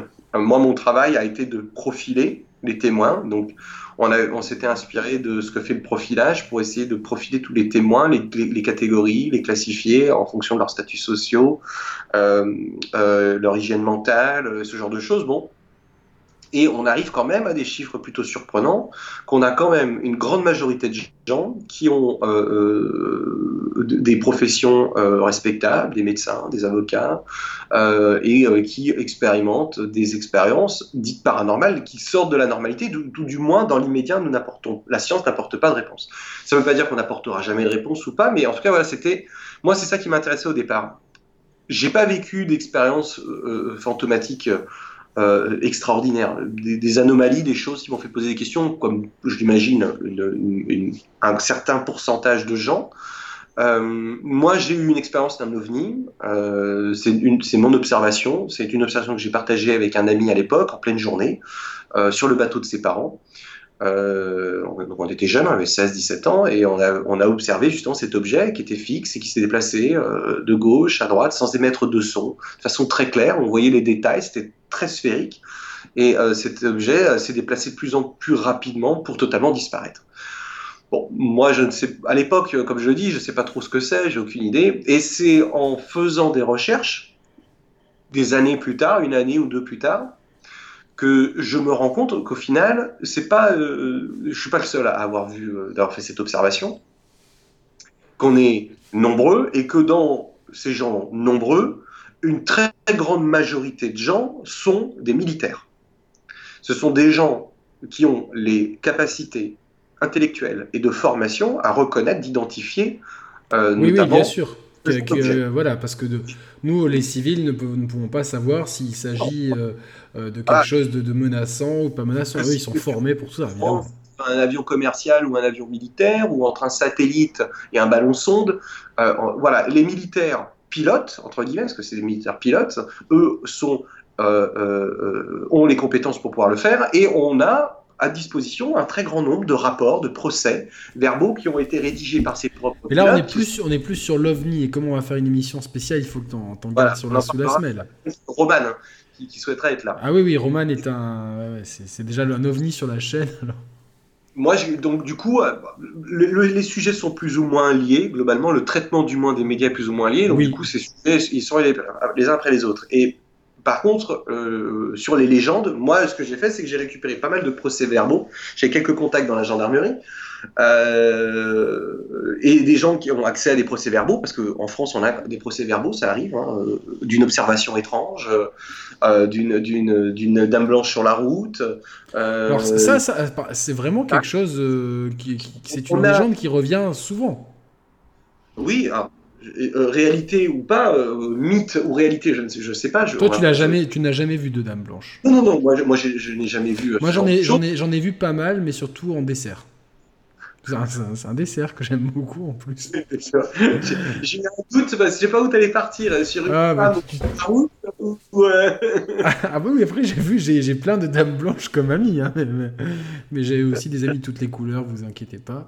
Euh... Ouais, parce que les gars sont traités de racistes. Donc, oui, non, non, on est sexiste. Enfin, toi t'es sexiste, raciste, et moi je suis complice de ça. C'est hallucinant quoi. Alors qu'on a l'opposé de ça. C'est l'opposé, hein, vraiment le, tout, tout l'opposé. Non, mais je sais pourquoi il y en a que j'étais raciste. C'est parce qu'ils ont, parce qu'ils ont vu que je soutenais euh, par quelques tweets euh, Asselineau euh, sur la sortie du Brexit. Mais c'est voilà, il est passé, on est très très loin de, c'est pas le Front National. Donc, euh, tu, peux, tu, peux, aimer les, idées de quelqu'un sur un sujet, mais pas sur une autre, quoi. Enfin, oui, carrément. Et puis, puis en plus, Askino est pas, c'est pas, pas, un personnage raciste du tout. Quoi, Moi, je, enfin, je, vois, à peine qui c'est, je m'en bats un peu les couilles. Pour te dire Donc voilà, mais cette légende de Dame Blanche, euh, c'est un sujet que tu maîtrises bien, comme ça, on essaie de prendre un cas euh, pour expliquer aux gens, par exemple, parce que c'est un truc qui, qui, qui, vient de, de partout, ça le, le, cas, le, cas, alors, le cas de l'autostoppeuse, on a monté quelques enquêtes. C'était, c'était des enquêtes faibles, avec peu d'informations, un témoignage d'un mec, la plupart du temps, qui, est, qui, a, quelques grammes. Donc, c'est, je fais pas de généralité, mais c'était pas, ça n'a jamais été très Peut-être un alcool ou un mélange d'alcool qui l'a fait apparaître. tu sais. ça fait un cocktail. Peut-être pastis, vin, blanc, euh, euh, gin, whisky, tu vois, si, selon les bonnes proportions, tu l'as fait apparaître. C'est, une. J'essaierai. Voilà. Par contre, euh, les histoires de Dame Blanche, effectivement, de Dame Blanche, on en a dans, beaucoup de, nos bâtisses euh, en Europe. Hein. Euh, c'est une histoire récurrente. Alors, ses origines sont multiples. il y a la Moyen femme. Âge, je vois quoi. Que ça, ouais, c'est Moyen Âge. Ça vient du Moyen Âge. C'est souvent le mari qui décide de, de tuer son épouse parce que son épouse a tenté de le tuer parce qu'il l'avait trompé avec euh, les quatre paysannes du coin, tu vois. Euh, donc en fait, il y a une histoire vengeresque d'amour euh, autour de ça. Donc il y, a, quand même très peu de, cohérence véridique, historique. cela étant dit, j'ai pas la science infuse et j'ai pas la réponse absolue de tout. Moi, si tu me demandes plutôt quelle serait aujourd'hui, après 15, 17, 17 ans d'enquête, euh, je te dirais, donc je n'ai toujours pas la réponse, j'ai toujours plus de questions déjà. Euh, mais je, pense on a un adage, une science, et un, scientifique français qui, avait, euh, qui avait apporté cette phrase que euh, rien ne disparaît, tout se transforme. Ma, ma, question, cette question-réponse, c'est quand on décède, on a le corps physique. Sommes-nous concrètement habités de ce que l'on appelle une âme, d'une conscience? Euh, j'aime à croire, j'aime à croire que oui, qu'il y a quelque chose euh, au-delà du simple corps. Euh, j'essaye de, tuer un petit peu. Moi, je suis un anti-religieux. Je, l'ai toujours, toujours dit. Je n'ai pas beaucoup d'appréciation pour les religions monothéistes. Pourtant, j'ai été élevé dans la foi monothéiste, mais ce, sont des, histoires, des contes euh, mensongers pour encore une fois. C'est ton point de vue. Hein, c'est ton point de vue. Hein. Ah, c'est mon point de vue. Euh, mon point de vue, je l'ai toujours, je l'ai toujours assumé. Euh, quand tu connais l'histoire, euh, ce sont des histoires racontées pour encore une fois manipuler les masses et les monter les unes contre les autres, que ce soit les juifs contre les musulmans, que ce soit les musulmans contre les catholiques, les catholiques contre les musulmans, les catholiques contre les juifs, les juifs contre les catholiques.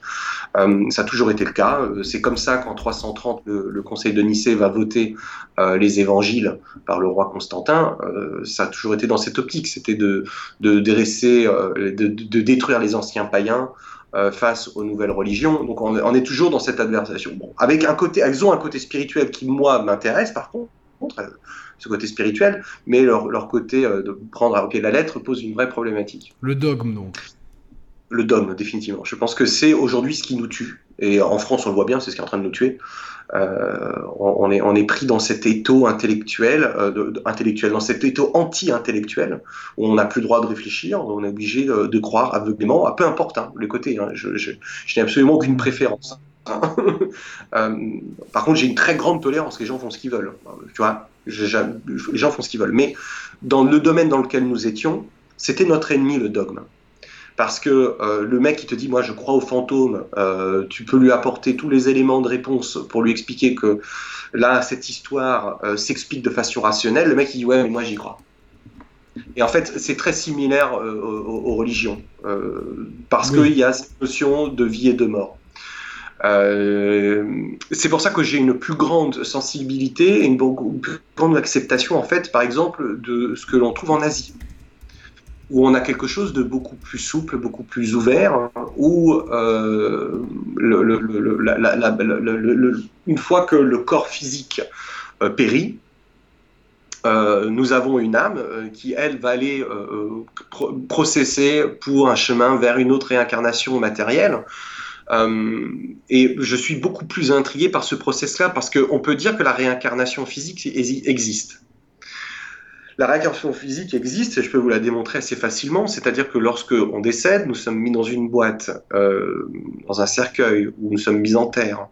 Euh, notre corps physique nourrit les vers, nourrit la terre, qui eux à leur tour nourrissent les corbeaux, qui eux à leur tour nourrissent le prédateur au-dessus, qui vont mourir à nouveau, prendre euh, à travers, en fait, les, molécules, leurs atomes vont être repris dans la pluie, sur un cycle infini. C'est-à-dire que euh, tu es vache, je suis lion, tu es veau, je suis arbre, euh, tu es ma grand-mère, je suis ton grand-père, et nous sommes une, sorte d'ensemble extrêmement cohérent de toute matière. Euh, on n'est pas simplement humain.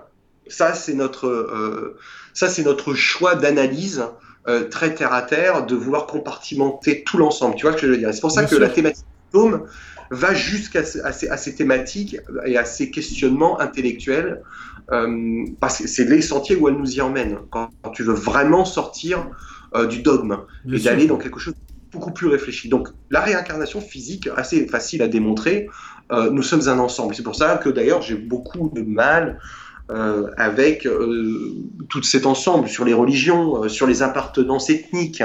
moi, je suis portugais dans mes origines, mais je, tu je suis ni français ni portugais. Pour moi, je suis un homme du monde. Et quand j'entends dire moi, je suis breton, ou moi, je suis algérien, ou moi, je suis japonais, ou moi, je suis chinois, La seule chose que j'ai envie de dire, les mecs, vous nous faites chier. Vous êtes des mammifères, des hommes, pas mieux que les autres espèces qui nous ouais, Après, c'est un, degré de lecture différent qui est plus sociétal. Euh. Bien sûr. Mais, mais il est obligatoire quand tu traites de la thématique fantôme, et c'est pour ça que c'est quelque chose d'intellectuel, c'est d'aller jusque-là au final. Bien sûr. Parce que dans, dans sa réflexion, tu es obligé d'essayer de te dire, ok, si les fantômes existent, sous quelle forme? Donc, on a la réincarnation du corps physique, qui peut expliquer plusieurs choses, par exemple. Quand tu rentres dans certaines pièces, tu dis putain, je, ressens une énergie qui me rappelle mon père, ou je, je, ressens une odeur, ou je sens une vibration. On retrouve dans beaucoup de témoignages. On a tous eu ce genre d'expérience. Alors, une grande partie peut être générée par notre cerveau, mais une autre partie peut être aussi générée par une possibilité de se dire, vu que rien ne disparaît, ce qui anime notre corps, cette énergie, cette conscience, peu importe comment nous l'appellerons un jour, ou comment on l'appelle aujourd'hui, mais comment ce qu'on découvrira à terme d'un point de vue scientifique, euh, est-ce qu'elle reste, est-ce qu'elle éclabousse comme une empreinte les choses autour de nous? Et on a. il y a, des histoires hein, qui sont. Bien sûr. enfin, moi, j'ai une histoire. Enfin, une histoire. Euh, ça m'a toujours marqué. C'était. Euh, c'était une dame qui était, euh, on va dire, la, meilleure amie de ma, de ma défunte grand-mère. Euh, une dame que j'aimais beaucoup, euh, qui était très, très, très gentille, qui s'appelait Geneviève. Et, et donc son mari est décédé, il, s'aimait énormément, ces, ces gens-là. Et son mari était passionné par un, type d'oiseau, mais que je, je, ne me rappelle plus exactement ce que c'était, mais c'était un, oiseau particulier. Euh, je me rappelle plus exactement du, type d'oiseau, peu importe, imaginez-vous euh, un oiseau de votre choix. Et euh, quelque temps après sa mort, il y a un, de ces oiseaux-là qu'on ne trouvait pas en Bretagne, là où est-ce que, où est-ce que ces gens habitaient, qui est venu, qui est venu se poser sur, sur, euh, sur la balustrade du balcon de, la maison et qui restait là, qui, quand elle a ouvert la, porte, il est rentré dans la maison, elle mangeait, enfin, et c'est une dame qui, euh, qui, qui, avait presque honte de le raconter à ma grand-mère parce que euh, pour des gens de cette génération-là, qui sont des gens en plus très, très catholiques, forcément, ce, ce, genre de choses pour, pour, peut être mal apprécié. Voilà, peut être mal apprécié et surtout rentre en contradiction, en conflit justement avec, avec, avec, certaines, avec, avec, la foi. Donc c'était très compliqué, très perturbant, mais elle n'a, elle n'a pu que penser à son mari, à, à quelque chose euh, qui, qui, était lié avec son mari, puisque ce type d'oiseau ne, ne, doit pas géographiquement se trouver là son mari était passionné par ces oiseaux et l'oiseau, il n'a pas fait que passer, il l'a pas vu cinq minutes. Il est resté quasiment un mois avant, avant de, s'envoler. D'après elle, au moment où euh, elle s'est sentie mieux, comme, si il avait, comme si elle avait passé une étape dans son deuil en fait. Et euh, elle l'a raconté à ma grand-mère. Euh, et, donc après, moi, j'ai vu cette dame et je lui ai demandé qu'elle me le raconte parce que j'étais un ado. Et, donc elle, me l'a dit avec une espèce de, pudeur et de sincérité. Et ça m'a toujours interpellé cette histoire en me disant. Euh, tiens, il y, a quand même des choses. c'est comme souvent, comme on dit dans les familles, il y a souvent, quand il y a une naissance, il y a un décès. Enfin, tu vois, il y a des choses comme ça, un peu, comme on dit, c'est le cycle de la vie. Mais j'ai voilà, c'est pas c'est pas un cas de fantôme, mais c'est un cas euh, intéressant, je trouve, qui, qui va dans le sens de ce que tu racontes, dans le sens évidemment quand on quand on disparaît, nous sommes que des atomes, l'univers est fait d'atomes, nos atomes vont se dispersent ailleurs et puis dans les dans les dans les meilleurs, dans les écritures les plus intelligentes, les plus intéressantes que je, je me souviens par exemple de la tribu euh, euh qui est une tribu euh, des natifs américains, des Indiens. euh, on retrouve ça chez les Apaches. Euh, la, façon de la conception euh, de, la mort, où l'âme voyage dans d'autres dimensions avec une vision différente à travers, travers l'univers. cette, cette, conscience décroche des plans terrestres pour aller voyager ailleurs. Je, crois qu'il y a de, mes échanges avec, euh, j'ai discuté avec des gens qui ont pratiqué l'ayahuasca par exemple, euh, qui est ce mélange euh, qui provient du Pérou que les Indiens utilisent pour justement, en fait, rentrer dans ces plans. de connexion. On, a, on, a, le peyote aussi au Mexique, qui sont des drogues très fortes, mais qui, ont, qui te donnent cette capacité justement à pouvoir voyager ailleurs. Et eux l'utilisent depuis, depuis fort longtemps. Alors nous allons avoir un esprit très analytique et très blanc. nous, j'ai eu cette conversation il y a quelques jours. Moi, je, nous estime le parasite du monde. Euh, je vais choquer les gens, mais je pense que le, blanc occidental est un parasite et a détruit euh, la culture, les cultures en fait, la sienne déjà, euh, qu'il a transformée, et puis euh, la culture de ses voisins, euh, que ce soit l'Amérique latine, que ce soit l'Amérique du Nord, que ce soit l'Afrique, que ce soit une partie du Moyen-Orient. Et, on a réussi à, se dire, il n'y a que notre pensée, notre approche cartésienne, scientifique et monothéiste qui prévaut vis-à-vis des grandes thématiques. Sommes-nous seuls dans l'univers? Euh, euh, Qu'est-ce qui se passe-t-il après la mort? Et puis le système économique. Le système économique, c'est dans ce que l'on vit tous les jours. On a créé un modèle pour les trois quarts de la planète. Bon. Euh, et sur les, deux, les deux, deux, grandes questions, les deux autres, qui sont les questions les plus importantes au monde, hein, sommes-nous seuls dans l'univers?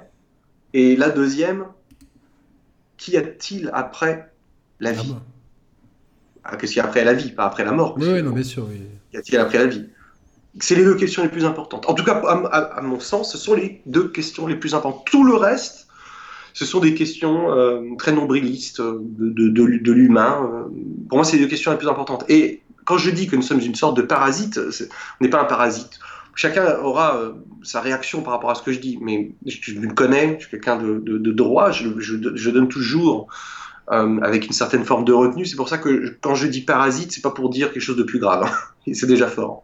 Mais quand je vois comment nous traitons la pensée sur ces deux questions euh, vis-à-vis des natifs euh, américains, vis-à-vis de l'Amérique latine, vis-à-vis de l'Afrique, vis-à-vis de l'Asie, vis-à-vis du Moyen-Orient, et qu'on pense avoir raison, je pense qu'on fait une erreur catastrophique et en fait les seuls qui ont réellement tort, c'est nous.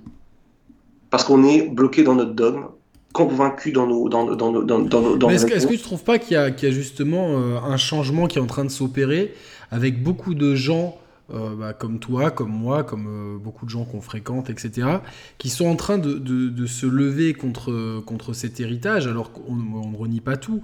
Mais par exemple, euh, moi, pour les questions environnementales et de traitement fait aux, animaux, c'est quelque chose qui est en train de se multiplier. Je, vois autour de moi des gens qui étaient très sceptiques quant à voir, qui rigolaient de, bah, de ma façon dont je diminuais la viande et que je m'interdisais de manger certaines viandes, etc qui sont en train d'arriver à ce cheminement. Des gens qui étaient pourtant les derniers que je pensais voir ça. Je vois de plus en plus de gens sur, sur Facebook partager. Euh, euh, j'ai l'impression qu'il y a, enfin j'ai l'espoir qu'il y a en tout cas chez, chez, des gens de notre génération, ceux qui, qui ont la, génération de trentenaires, euh, et qui sont, ceux qui sont en train de prendre un petit peu le, monde petit à petit en, main, qui a, qui a, qui a une, quand même une volonté de, une grosse volonté de, de vouloir changer, de, de, ne plus considérer l'homme blanc euh, occidental comme le centre du monde, mais plutôt comme une partie de ce monde,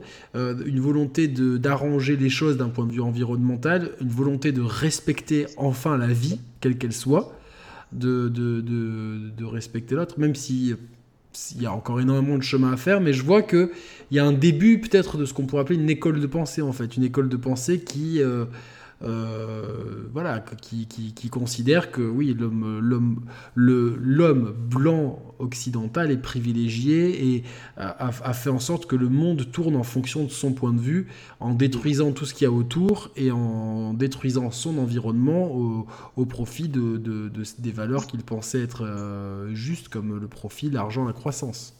En termes de croissance, c'est très européen finalement, comme culturellement. C'est occidental. Oui, oui, occidental. Euh... Ah, je, je, écoute, je suis, je suis pas pessimiste, euh, mais assez réaliste. Euh, je crois que effectivement, il y a un mouvement qui va dans ce sens-là, de, de, prise de conscience. Euh, après, bon, on s'éloigne du sujet vis-à-vis de, de, de, la mort, mais en fait, pas tant que ça, parce que si demain, on découvre que nous sommes la réincarnation de toute chose, cela veut dire que demain tu peux te réincarner en vache. Bien sûr. Et est-ce que tu voudrais finir ta vie en vache dans une, dans une, une ferme de mille vaches et être traité terriblement? Et quand les gens auront compris la mesure que nous sommes une réincarnation totale de toute chose, euh, d'un point de vue matière, est-ce qu'il est y aura une forme de conscience qu'il faut respecter un peu plus la matière, la matière organique, la vie? Ben, je pense que, enfin, je pense qu'on est, en on est en train petit à petit de, d'aller vers là. Je suis pas encore à ce niveau de réflexion, euh, Non, non, on, on, en est très loin.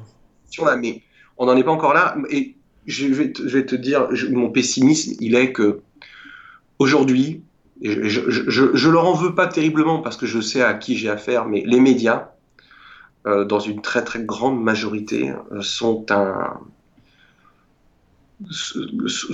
sont biaisés, euh, nous mentent, racontent les histoires qu'ils ont besoin de raconter. Bah, on l'a vu, on l'a vu l'autre jour avec Dupont de Ligonnès, C'était, c'était, c'était un fiasco total, quoi. Mais, mais ça allait sur tous les sujets aujourd'hui. Euh, je discutais avec, euh, avec un ami euh, sur les tueurs en série en France. Aujourd'hui, on a une quinzaine d'enquêtes ouvertes de petites filles, de femmes qui disparaissent. On n'a jamais un putain d'article. Par contre, pour nous faire chier sur un putain de bout de tissu sur la tête des gens. Ah oui, c'est une honte. C'est une honte. bon, on, on, est, et après, je te parle pas forcément de Greta. Je vais pas me faire d'amis, mais les gens faites un peu de recherche. Greta, le mouvement autour de Greta, c'est un mouvement financés par des économistes américains euh, qui sont euh, des financiers appartiennent à George Soros. Faites vos recherches. Ça ne veut pas dire que la petite Greta, elle n'a pas raison. Elle a raison.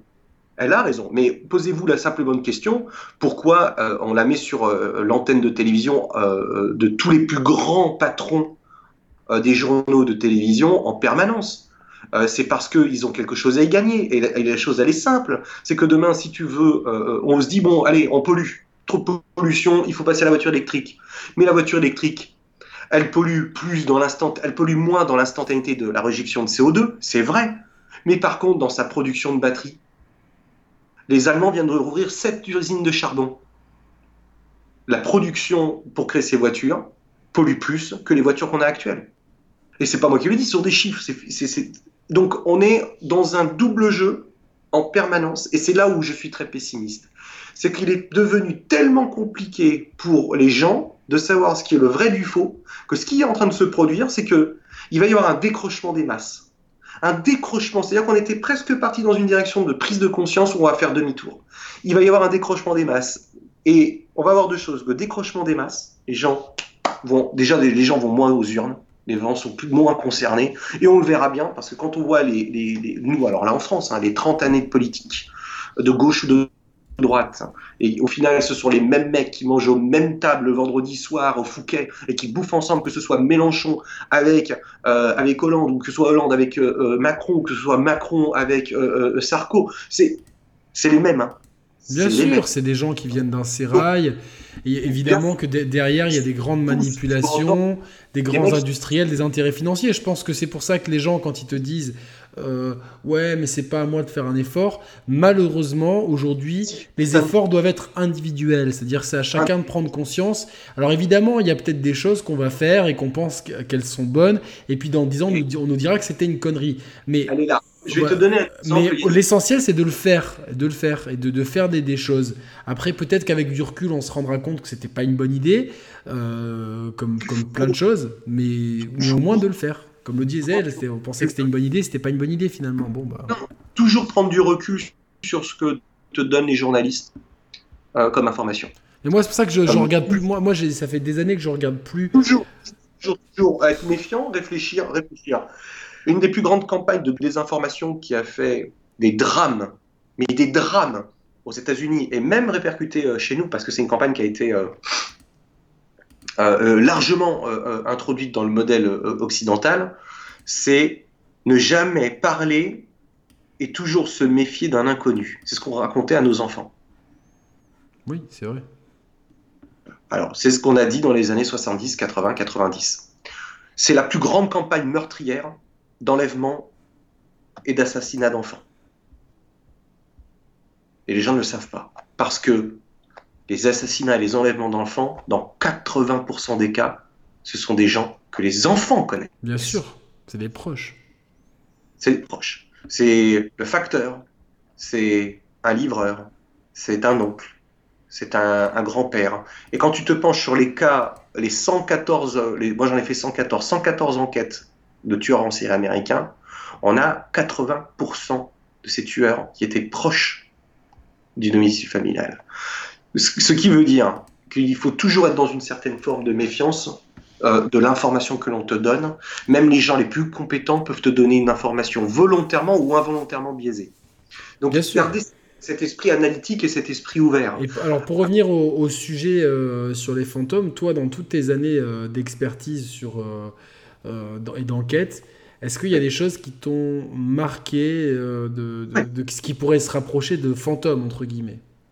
Alors, on, a eu plusieurs expériences difficiles à expliquer. Je vais en expliquer une qui était au château de Predjama, euh, donc c'était euh, en Slovénie.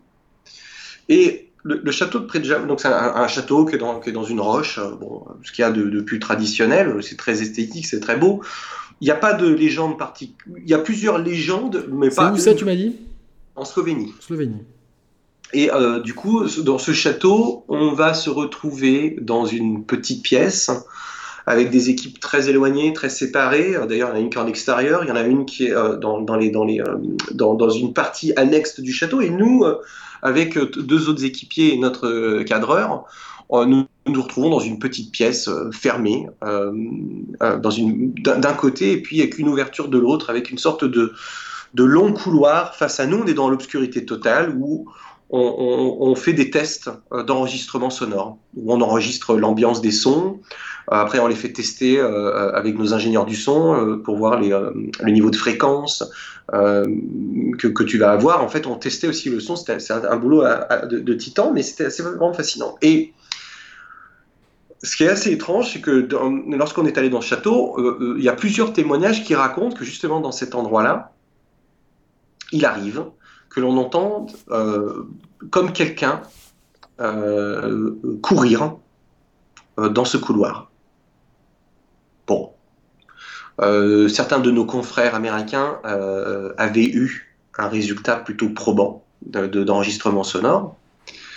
Et nous, on est au calme, on enregistre, il ne se passe pas grand-chose hein, après plusieurs heures, et on va enregistrer effectivement dans ce couloir où on va l'entendre nous à l'oreille, puis en plus qu'enregistrer, euh, quelqu'un qui court, euh, quelqu'un qui court. Je ne peux pas t'expliquer outre mesure. La fréquence de son n'est pas spécialement concluante. Euh, pour, d'un point de vue analytique pour l'ingénieur du son, euh, c'est un son qui est là, qui est là, qui Bien sûr. qui est là. on a trouvé, on a cherché toutes les, les, possibilités, toutes les explications rationnelles avant de conclure à ce qu'on appelle nous une anomalie, une probable euh, présence d'une certaine forme de conscience euh, dans les murs Est-ce que les murs sont capables d'enregistrer des sons et de les reproduire de façon aléatoire? Euh, Bon, bref, ça pose plus de questions. on, est pas, on est très loin du fantôme Casper. On est très loin du fantôme Casper. Et donc, tu parles d'anomalies. vous en avez rencontré beaucoup finalement, des anomalies? Alors, je te dirais qu'on a à peu près une estimation entre 10 et 8 euh, de nos enquêtes qui, présentent, qui quelque chose d'inexplicable. C'est difficile parce que je ne sais pas où on en sera dans des années. Mais, d'inexplicable à l'heure d'aujourd'hui, avec vos moyens qui sont pourtant déjà. Euh, vous, creusez toutes les pistes, hein, je connais vos protocoles. En plus, on fait appel à des gens d'extérieur dans des domaines euh, précis pour nous aider sur les enregistrements. Je n'ai je n'ai pas, euh, je, n'ai pas de réponse. Euh, la seule chose que je suis, que mon intuition me dit, c'est qu'il y a euh, indubitablement une présence, une conscience au-delà de celle du monde physique. Bien sûr. Est-ce, que c'est un monde parallèle qui, qui, qui, Se, qui, se, qui serait proche d'une autre, enfin euh, imaginons des mondes parallèles qui, qui, qui, y a des points de contact, on va dire, et que du coup, euh, ça se trouve, tu, tu es euh, dans ce château et, près d'un point de contact d'une dimension parallèle avec une école, donc tu entends des gens courir.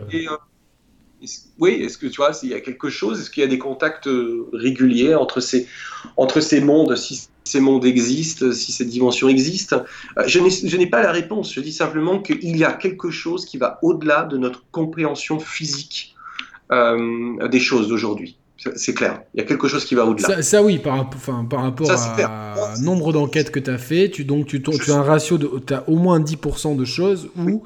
Euh, en tout cas, il y a une forte présomption de quelque chose qui échappe à notre compréhension. En tout cas, Aujourd'hui, avec les limitations euh, technologiques et euh, de, connaissances qu'on a aujourd'hui, mais on, est quand même à un stade où euh, on ne peut pas faire beaucoup plus, donc forcément les, questions restent en suspens. Est-ce que tu as une autre anecdote un peu comme ça Oui, bien sûr, bah, j'en ai quand même plusieurs. Hein, les, plus, les plus flippantes, hein. faisant un peu peur à nos abonnés, enfin les plus, les plus marquantes, il y a les, plus... Ah pour moi, un des résultats qui nous, qui a, qui encore aujourd'hui est peut-être un des résultats où on a le plus de, on, a, on, a, toujours beaucoup de plaisir à se remémorer ce moment parce que je pense qu'on a été euh, très chanceux d'expérimenter quelque chose que je, pense que je ne reverrai jamais. Je, je pense, hein. en tout cas, ça ne nous est jamais arrivé, réarrivé. On était dans, un château euh, en France et euh, l'enquête, trois jours, trois nuits, euh, il se passe vraiment pas grand-chose, vraiment rien, rien d'intéressant et du coup, bon, ben, c'est toujours motivant quand tu as des questions lors d'une enquête.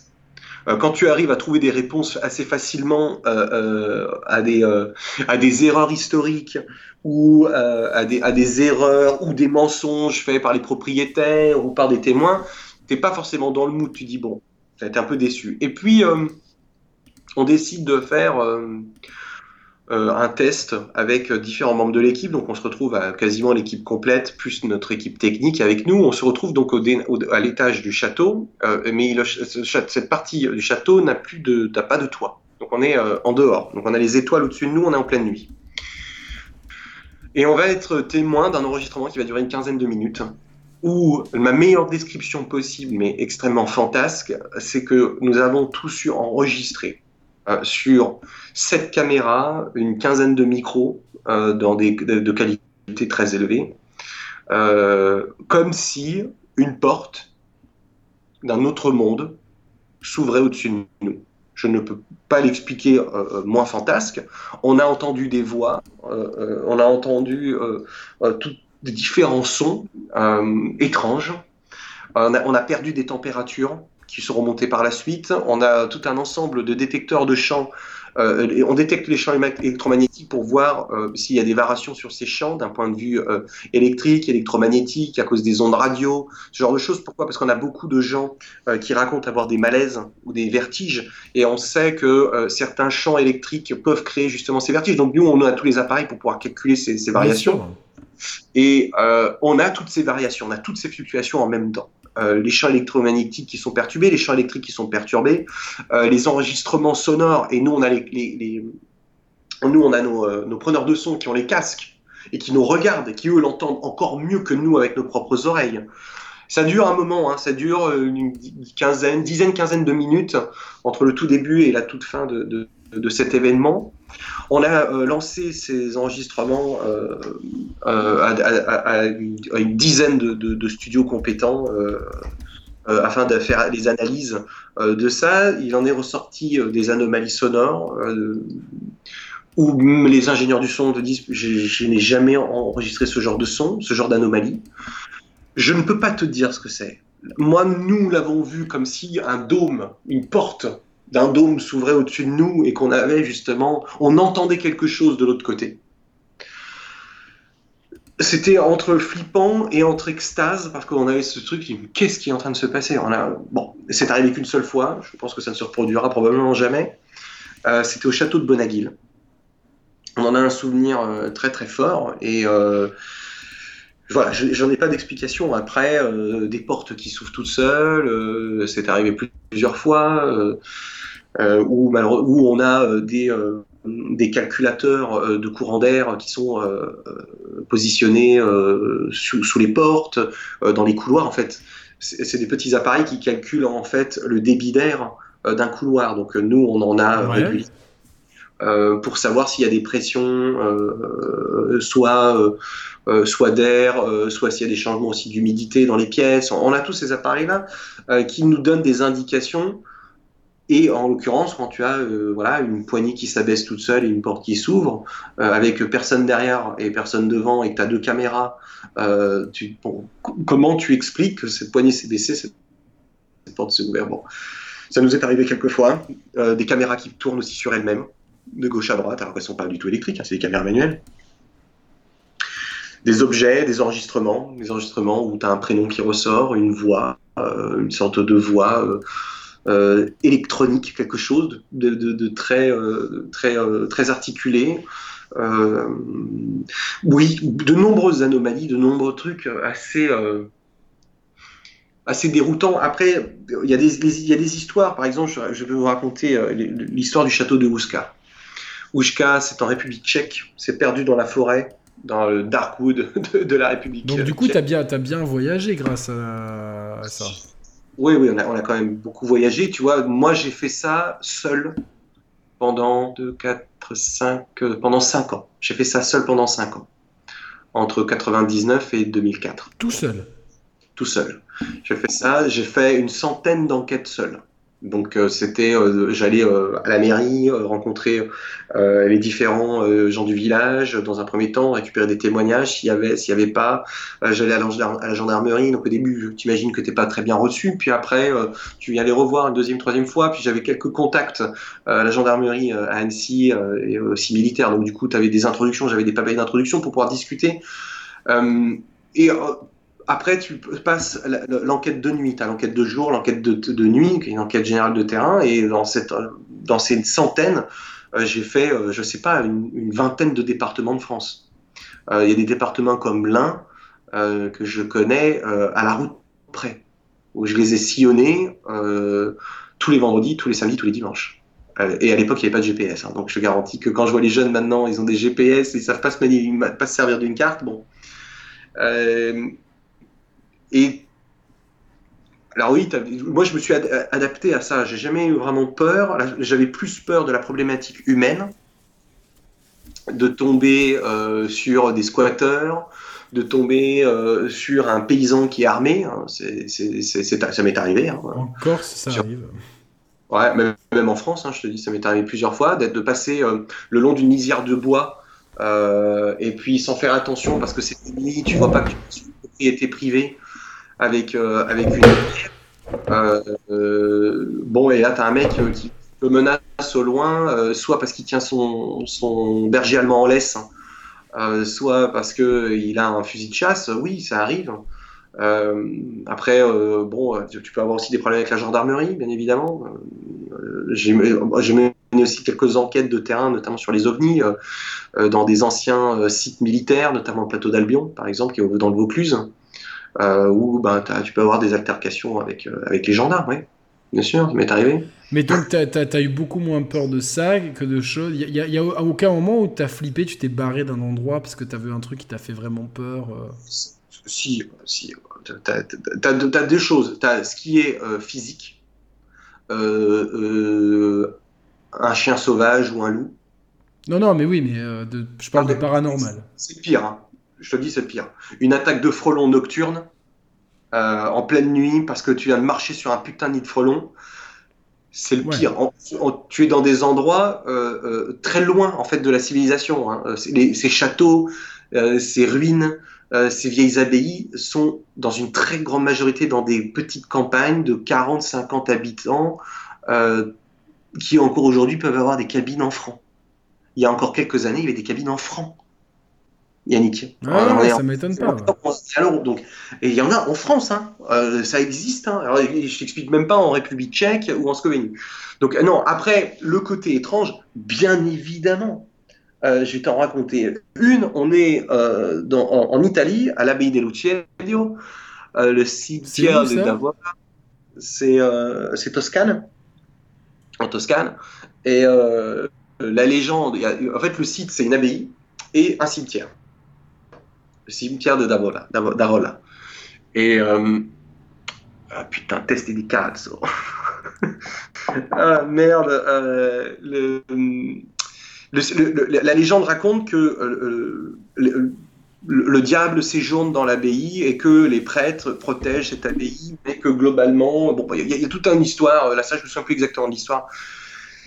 Et euh, le cimetière à côté a servi de sabbat pour les sortir locales depuis des siècles. Donc bon, c'est un endroit plutôt glauque, mais tout est empreint de religion. Ok? Et quand on est dans ce cimetière, on enregistre, après des heures et des heures d'enquête avec deux collègues, on enregistre un son qui nous dit Dieu n'existe pas. En italien? En français. En plus en français, ouais. En français, Dieu n'existe pas. Je quand on ramène ça à l'enregistrement dans le QG, que tout bon de débrief, on discute, on écoute ça individuellement, sans dire euh, ce que l'autre entend. Tu sais, il y a vraiment un, protocole pour pas influencer euh, Bien chacun. Sûr. Et que à, 8 sur, euh, sur 10, on entend vraiment Dieu n'existe pas, au milieu de l'abbaye, avec la légende du diable, je te garantis qu'il y a effectivement une sorte de. une certaine forme de panique oui, bah oui, parce que là, c'est des croyances euh, qui sont très sociétales, mais très anciennes. C'est des. Et moi, ce qui fait qu'aujourd'hui, euh, aujourd'hui, je peux le dire, je, me suis retiré un peu du milieu paranormal. Tu vois, je, me suis un petit peu retiré parce, parce que j'étais fatigué, euh, parce que je pense avoir fait le tour et parce que je pense qu'on ne pouvait pas faire mieux que ce que l'on a fait et qu'aujourd'hui, ce que je vois est, pas forcément en adéquation avec ma, pensée, moi, je me suis un petit peu retiré. Pourtant, euh, j'ai bossé avec l'INRES, bossé avec le MUFON, que j'ai beaucoup de respect pour ces deux organismes. Euh, c'est des gens très bien. Pour moi, c'est des gens qui font vraiment leur job. Mais après, je, reste mitigé. Le, ils le tirent trop vers du divertissement. Bref. quand, quand ce Dieu n'existe pas, euh, putain, l'équipe, on est tous là. Euh, putain, qu'est-ce que c'est que ça? On se le repasse et on entend toujours la même chose. Toujours la même chose. Le son est, est d'une limpidité, d'une clarté, vraiment à te dresser les poils. Évidemment, enfin, euh, je, je, je, connais la réponse, mais j'anticipe ce que vont dire les. On est une équipe de. C'est pas quelqu'un qui fait une blague dans, dans votre équipe. les protocoles sont bien respectés, évidemment. exactement. Nous, les mecs, c'était pas possible. Et bon, putain, il se passe 20, 30 minutes, l'enquête s'arrête, hein, complètement. Parce qu'on a un résultat si violent et si fort que maintenant, il va falloir trouver des solutions pour euh, détruire ce résultat. Trouver une façon logique et rationnelle d'expliquer ce résultat. C'est comme ça qu'on fonctionnait. C'est-à-dire qu'on récupérait quelque chose et on allait tout faire pour le démonter ou le reproduire. Et si tu n'y arrives pas avec tes X tentatives, tu peux le classer comme anomalie, comme. Euh, comme une anomalie, comme ce que tu veux, mais quelque chose qui est difficilement expliqué. Voilà. Avec des degrés, bien évidemment, de paliers différents, il y a différentes familles et tout ça. Euh, son, vidéo, image, machin, bref, il y a plein de trucs. Putain. Et puis, on, je me mets avec Anton, avec mon frangin, on se pose tous les deux, on regarde la vidéo. On cherche sur les rushs des cadreurs si on arrive à trouver les images du moment exact où on a cet enregistrement. Parce que cet enregistrement, il est pris sur un dictaphone, mais euh, on a nos notes, on arrive à trouver. Un ouais, tu cales un petit peu le son de la vidéo avec le son du dictaphone. On cherche, on arrive à, voir que l'un de nos collègues pose la question est-ce qu'il y a quelqu'un avec nous euh, dans ce cimetière? On trouve, on donne sa question et on a le passage. Et dans le passage, aux caméras, il n'y a rien. Pas un son. On se dit, ok, bon, ça veut dire qu'il n'y a que la sensibilité du dictaphone déjà qu'il a enregistré. Ok. On sait que les, les certains dictaphones sont plus sensibles en termes d'enregistrement que certains micros euh, de, compétition. Par aux, fréquences et tout. Ouais, ouais carrément. Euh, parce, parce que c'est beaucoup plus large, mais ils, enregistrent plus de parasites aussi. et nous, on enregistre toujours à deux, avec deux choses un dictaphone numérique et un, un dictaphone à bande. Pourquoi? Parce que le dictaphone numérique va avoir tendance à nettoyer les bah, sons. enfin, je fais une parenthèse, mais c'est vrai que tous les, les, les, bah, par exemple, ce que vous voyez là, euh, le, Yeti Micro, ils ont tous des systèmes de, de, noise reduction et de nettoyage du bruit pour capter certaines fréquences, celles des voix. Et, diminuer d'autres. Et c'est pour ça qu'on utilise en même temps un dictaphone magnétique qui lui n'a pas ce process-là et qui en plus inclut un process euh, de bande, parce que euh, il faut imaginer que euh, si ces choses existent, est-ce qu'elles laissent une trace sonore que les appareils peuvent capter, ou est-ce qu'elles laissent une, une signature électromagnétique ou électrique qui va faire varier la composition, altérer la composition chimique des bandes d'enregistrement?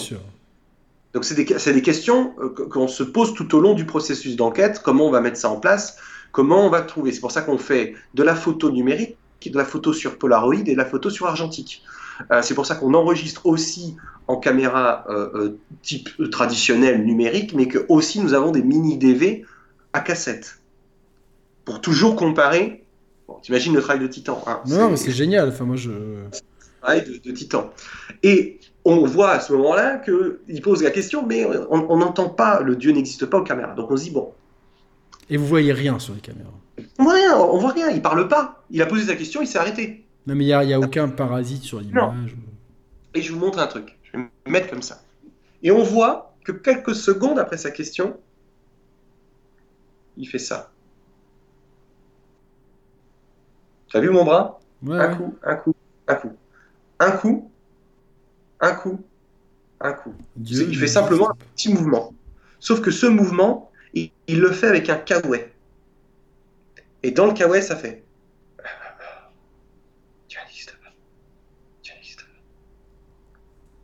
Notre oreille a cette capacité de corriger des sons similaires. Et donc, du coup, c'est elle, ce qu'on appelle une, pareille, une pareidolie auditive. C'est, attends, est-ce que c'est, c'est comparable? Tu sais, quand euh, il y a eu, ça tourne souvent sur Facebook, des textes écrits avec euh, euh, plein de lettres euh, qui sont proches, mais que tu le, en fait, si tu lis, si tu te concentres, ça veut rien dire, mais en, en lisant en, travers, tu lis parfaitement le texte parce que tu as une correction mentale, on va dire, de la vision de lecture. C'est le même principe. C'est le même principe. Hein. Et quand on est sur place tout de suite, on n'a pas le recul de l'enquête, on est dans l'enquête. Donc c'est on est, on est bloqué par ce Dieu n'existe pas, parce que c'est quand même très fort comme phrase, euh, et on n'a pas le recul. Par contre, quelques jours après, une fois que l'enquête est terminée, on a une enquête d'analyse qui, elle, on sait, nous aurait mené à l'explication que c'était pas une voix fantomatique. Pourquoi? Parce que la fréquence du son n'est pas dans les basses fréquences. Donc c'était forcément un son parasite. On l'aurait su après. Mais sur place, on est déstabilisé.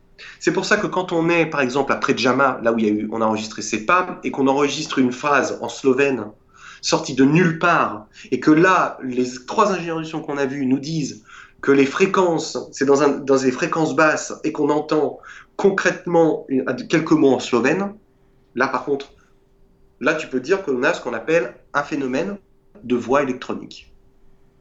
Donc articulé dans des très basses fréquences qui ne sont pas dans les cordes humaines extrêmement audible. Euh, ça, disait quoi en slovène? Je me souviens plus. Je, quand, quand je, préfère pas te dire. Chérie, euh, ce soir, c'est 10 francs la pipe. on va vendre ouais. Bon. Mais... C'est un bon marché. c'est la Slovénie. Hein. Euh, mais bon, voilà.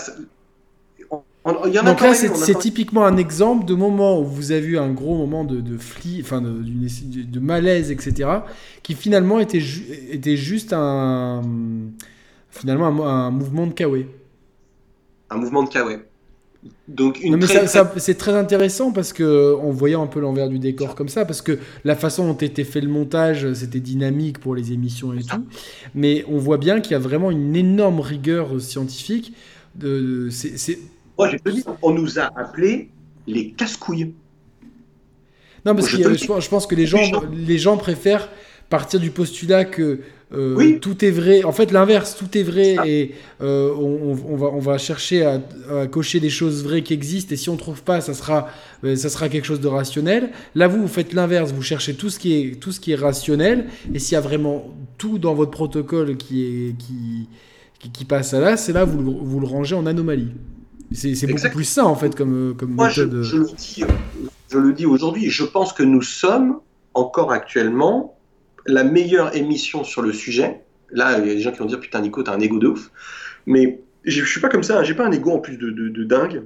mais je dis vraiment que nous avons toujours la meilleure émission, et pas parce que c'est nos gueules qui passent, pas parce qu'il y a un montage, non, parce que nous avons suivi des protocoles extrêmement minutieux, scientifiques, et on a toujours laissé euh, une certaine forme de porte ouverte euh, sans s'emballer. On a toujours gardé les pieds sur terre. Euh, et, aujourd'hui, euh, et on n'a jamais, à mon sens, d'ailleurs, beaucoup de gens, quand ils voient notre émission, disent Putain, euh, c'est cool, mais c'est plus un fait rentrer l'accusé, tu vois, longue latte du paranormal, qu'une émission de divertissement, tu vois. Ouais. Non, mais c'est. c'est, bah, moi, je préfère cette approche-là. Mais quelque part, est-ce qu'au est qu'au final euh, avec du recul, t'es pas un petit peu, j'emploie des mots volontairement euh, forts, déçu entre guillemets de finalement de, de pas avoir trouvé grand chose. Allez, je, je, je, mets, euh, c'est, je grossis le trait, tu vois, je, vais, je fais des raccourcis quoi.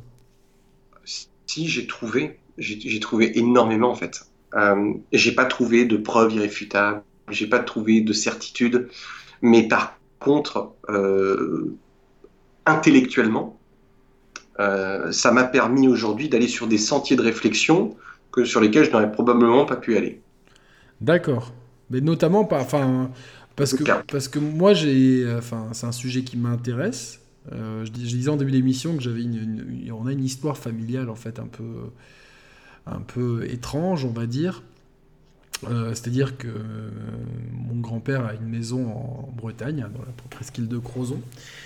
Euh, c'est devenu, c'est une maison qu'il a fait construire, donc, mais c'est une maison, fait, il a fait construire dans les années 70. C'est devenu une maison familiale, surtout une maison de vacances. Et plusieurs personnes de ma famille ont euh, la nuit aperçu une silhouette de moine dans la maison. Ok. Euh, si bien qu'une des chambres, en fait, plus personne voulait y dormir, et c'était devenu la chambre du moine, on l'avait appelé comme ça communément, du coup, mon grand-père avait installé un, train électrique qui nous régalait, nous étant enfants.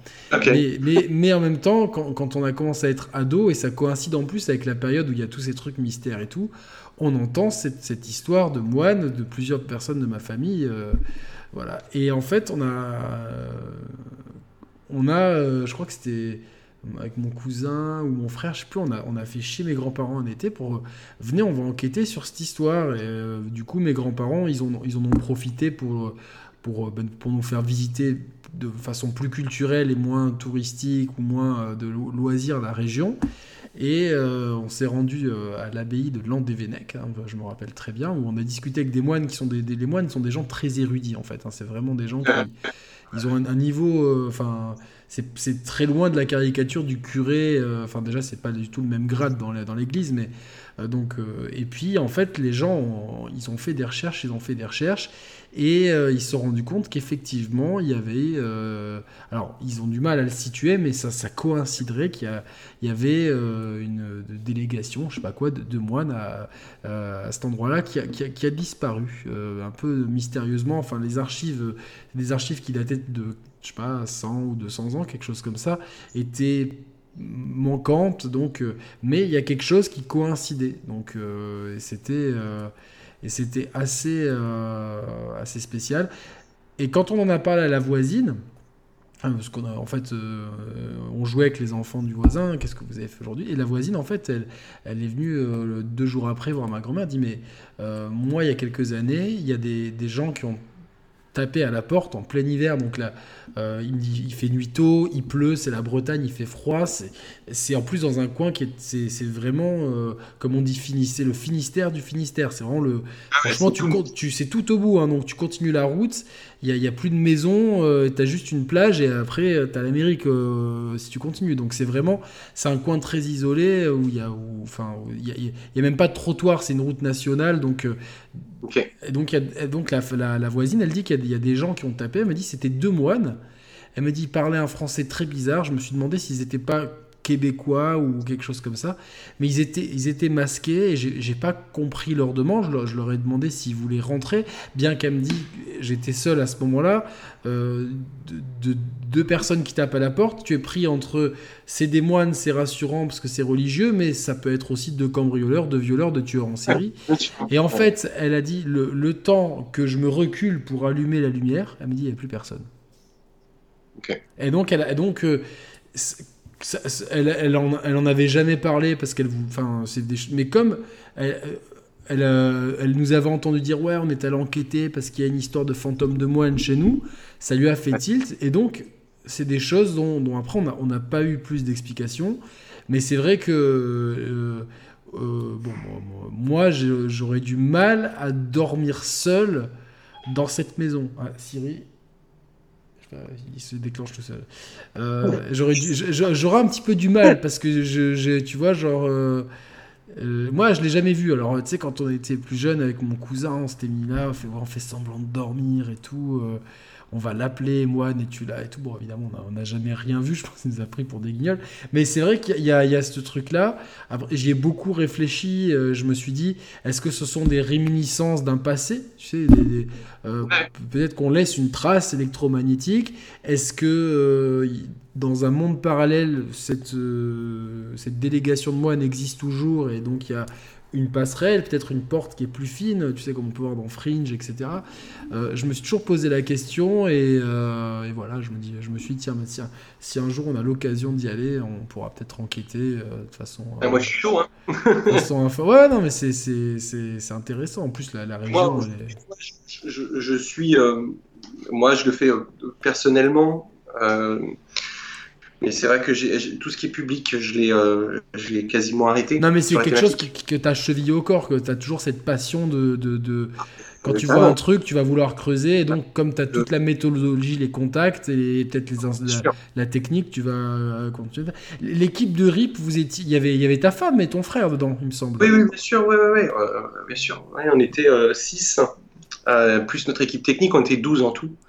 et on a été quasiment la même équipe pendant toutes ces années.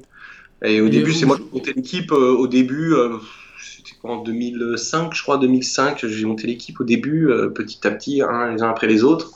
On a eu des personnes qui étaient là, qui sont parties, bien évidemment. Hein, c'est pas, pas toujours évident parce que on gagnait pas d'argent. Hein. c'était ça a été très compliqué et c'est que quand on a réussi à, à vendre nos documentaires où euh, on a commencé à en gagner un petit peu, mais c'était pas, euh, voilà, c'était pas, tu vois, c'est la télé, les gens pensent que tu gagnes des millions quand tu es à la télé, mais non, mais c'était, en plus c'était le câble, c'était sur Planète Plus que ça passait quoi. Et du coup de, cette équipe, bon, moi j'imagine ton frère et ta, et ta femme, forcément tu es toujours en contact, mais euh, des fois, par exemple, s'il y a un gros, un gros sujet, etc., vous pourriez vous reformer et le faire, ou du coup ça serait. Hmm, je ne sais pas, parce que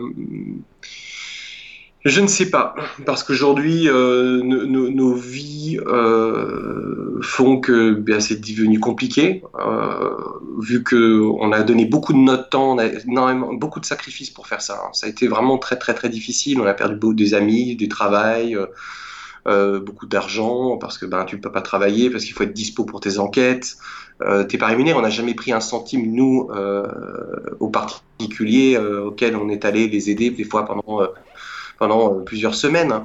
Euh, donc j'imagine que ça coûte de l'argent. Donc on, a toujours fait ça euh, le plus librement. On avait des boulots à côté. Et puis je pense que cette situation a érodé un peu la motivation, l'énergie. C'est pas évident. cela étant dit, pour moi, en l'occurrence, pour l'instant, je suis un peu en stand-by. J'ai accepté de rejoindre le MUFON l'année dernière. Ils m'ont le MUFON, c'est euh, le plus grand organisme international euh, sur, les ovnis. Euh, qui a été fondé aux États-Unis, notamment par Alan Hynek, entre autres, qui est le CUFOS, et après c'est devenu MUFON. des gens très très très influents, politiques, font partie de, cette organisation. Et ils ont souhaité que je la rejoigne au mois de novembre de l'année dernière. Et puis, euh, j'ai décidé de prendre une pause, malgré que j'y suis toujours, hein, mais j'ai pris une certaine pause. Euh, j'avais rejoint, j'ai rejoint aussi l'INRES l'année dernière, pour lequel j'ai sorti quelques numéros, euh, quelques papiers pour des numéros de magazine. Euh, sur la thématique euh, des ovnis, notamment avec, euh, le, avec ce qui se passe aux États-Unis sur la divulgation ovni maintenant depuis quelques années, où on a quand même des, des très hauts placés qui ont divulgué des informations. on fait une parenthèse, on, on, on, en, parlera. on en reparlera, mais Et tu crois que, c'est tu crois que, ouais ouais non mais je sais c'est pour ça que ça va ça va être ça va être dantesque sur avec Roman qu'est-ce qu'on va rigoler et ça va être cool mais est-ce que tu crois pas que justement on est en train de préparer le terrain en fait euh, petit à petit de nous distiller des informations pour nous dire et au fait euh, la, les, les, fantômes, euh, je ne pense pas, parce qu'il y y a ce degré de spiritualité euh, euh, qui, est, qui, est, qui est trop oui, privé. Et peut-être que même les, gens, même les gens les plus haut placés n'ont peut-être pas les réponses. Non, et même probablement, c'est clair.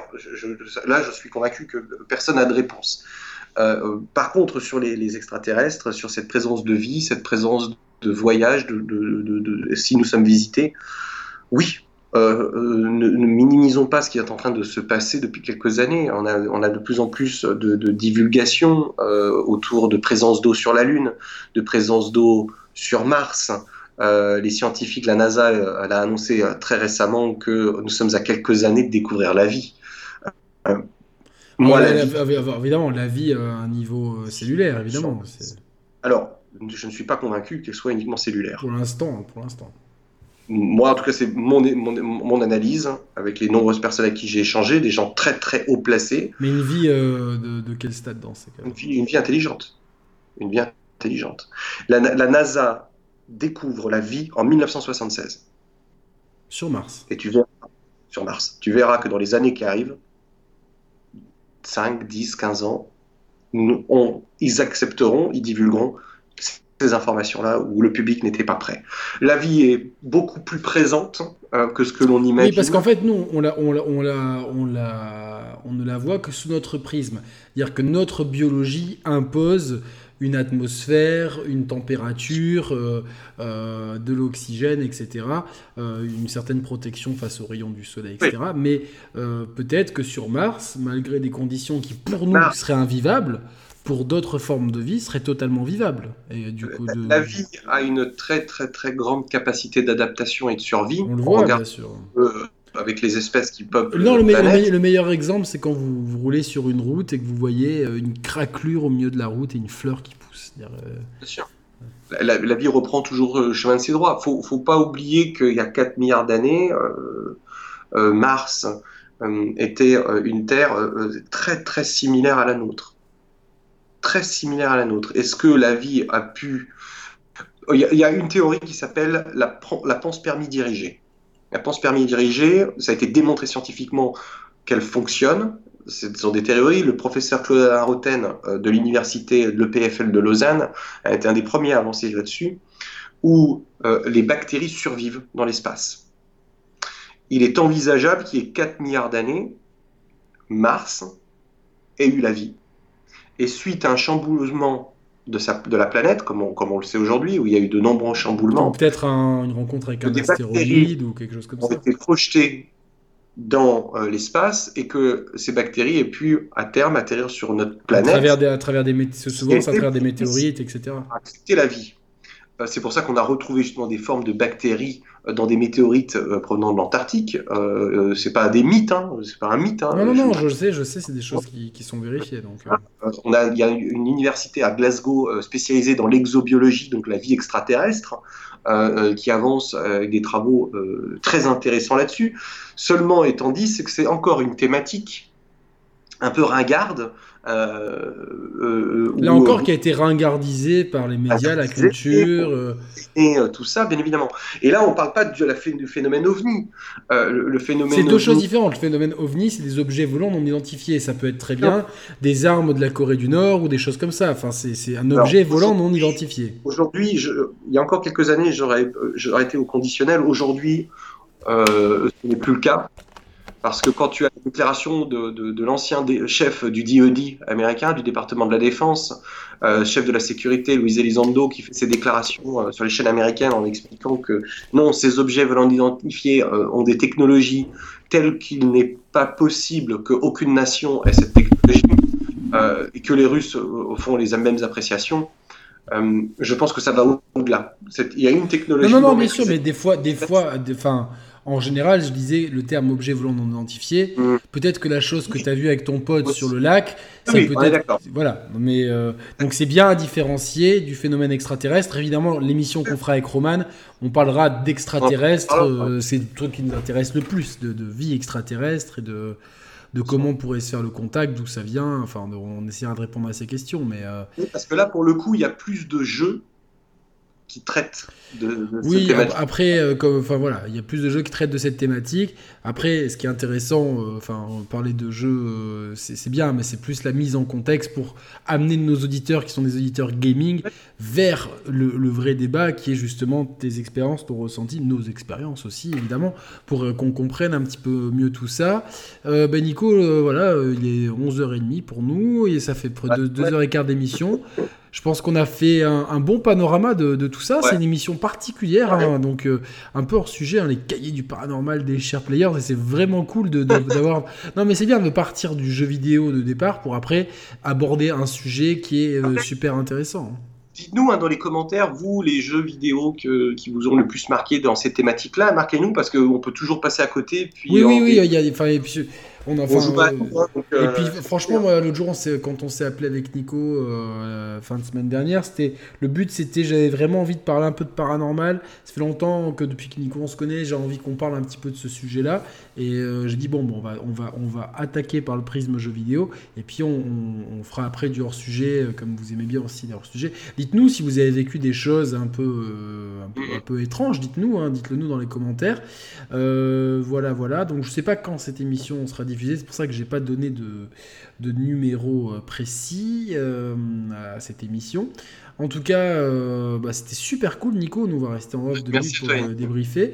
et puis voilà, on, fera, il y aura une suite à cette émission hein, qu'on vous a tissé enfin, de, enfin là, il y a, sur la fin sur, sur les ovnis. Roman tient à être là, donc dès que Roman sera et Nico seront, tout le monde sera dispo, on fera ça, on fera ça ensemble hein, pour, pour bien parler du sujet, en commençant par le jeu vidéo et en terminant par donc un, débat, euh, enfin un débat, une discussion autour de, des connaissances qu'a Nico, puisque c'est quelqu'un qui a une expertise sur le domaine assez précieuse. Merci mon Nico, merci à tous de nous avoir, euh, de nous avoir écoutés. Euh, je vous retrouve très bientôt pour des tests, des, des news ou des émissions. Salut à tous, ciao ciao. Merci.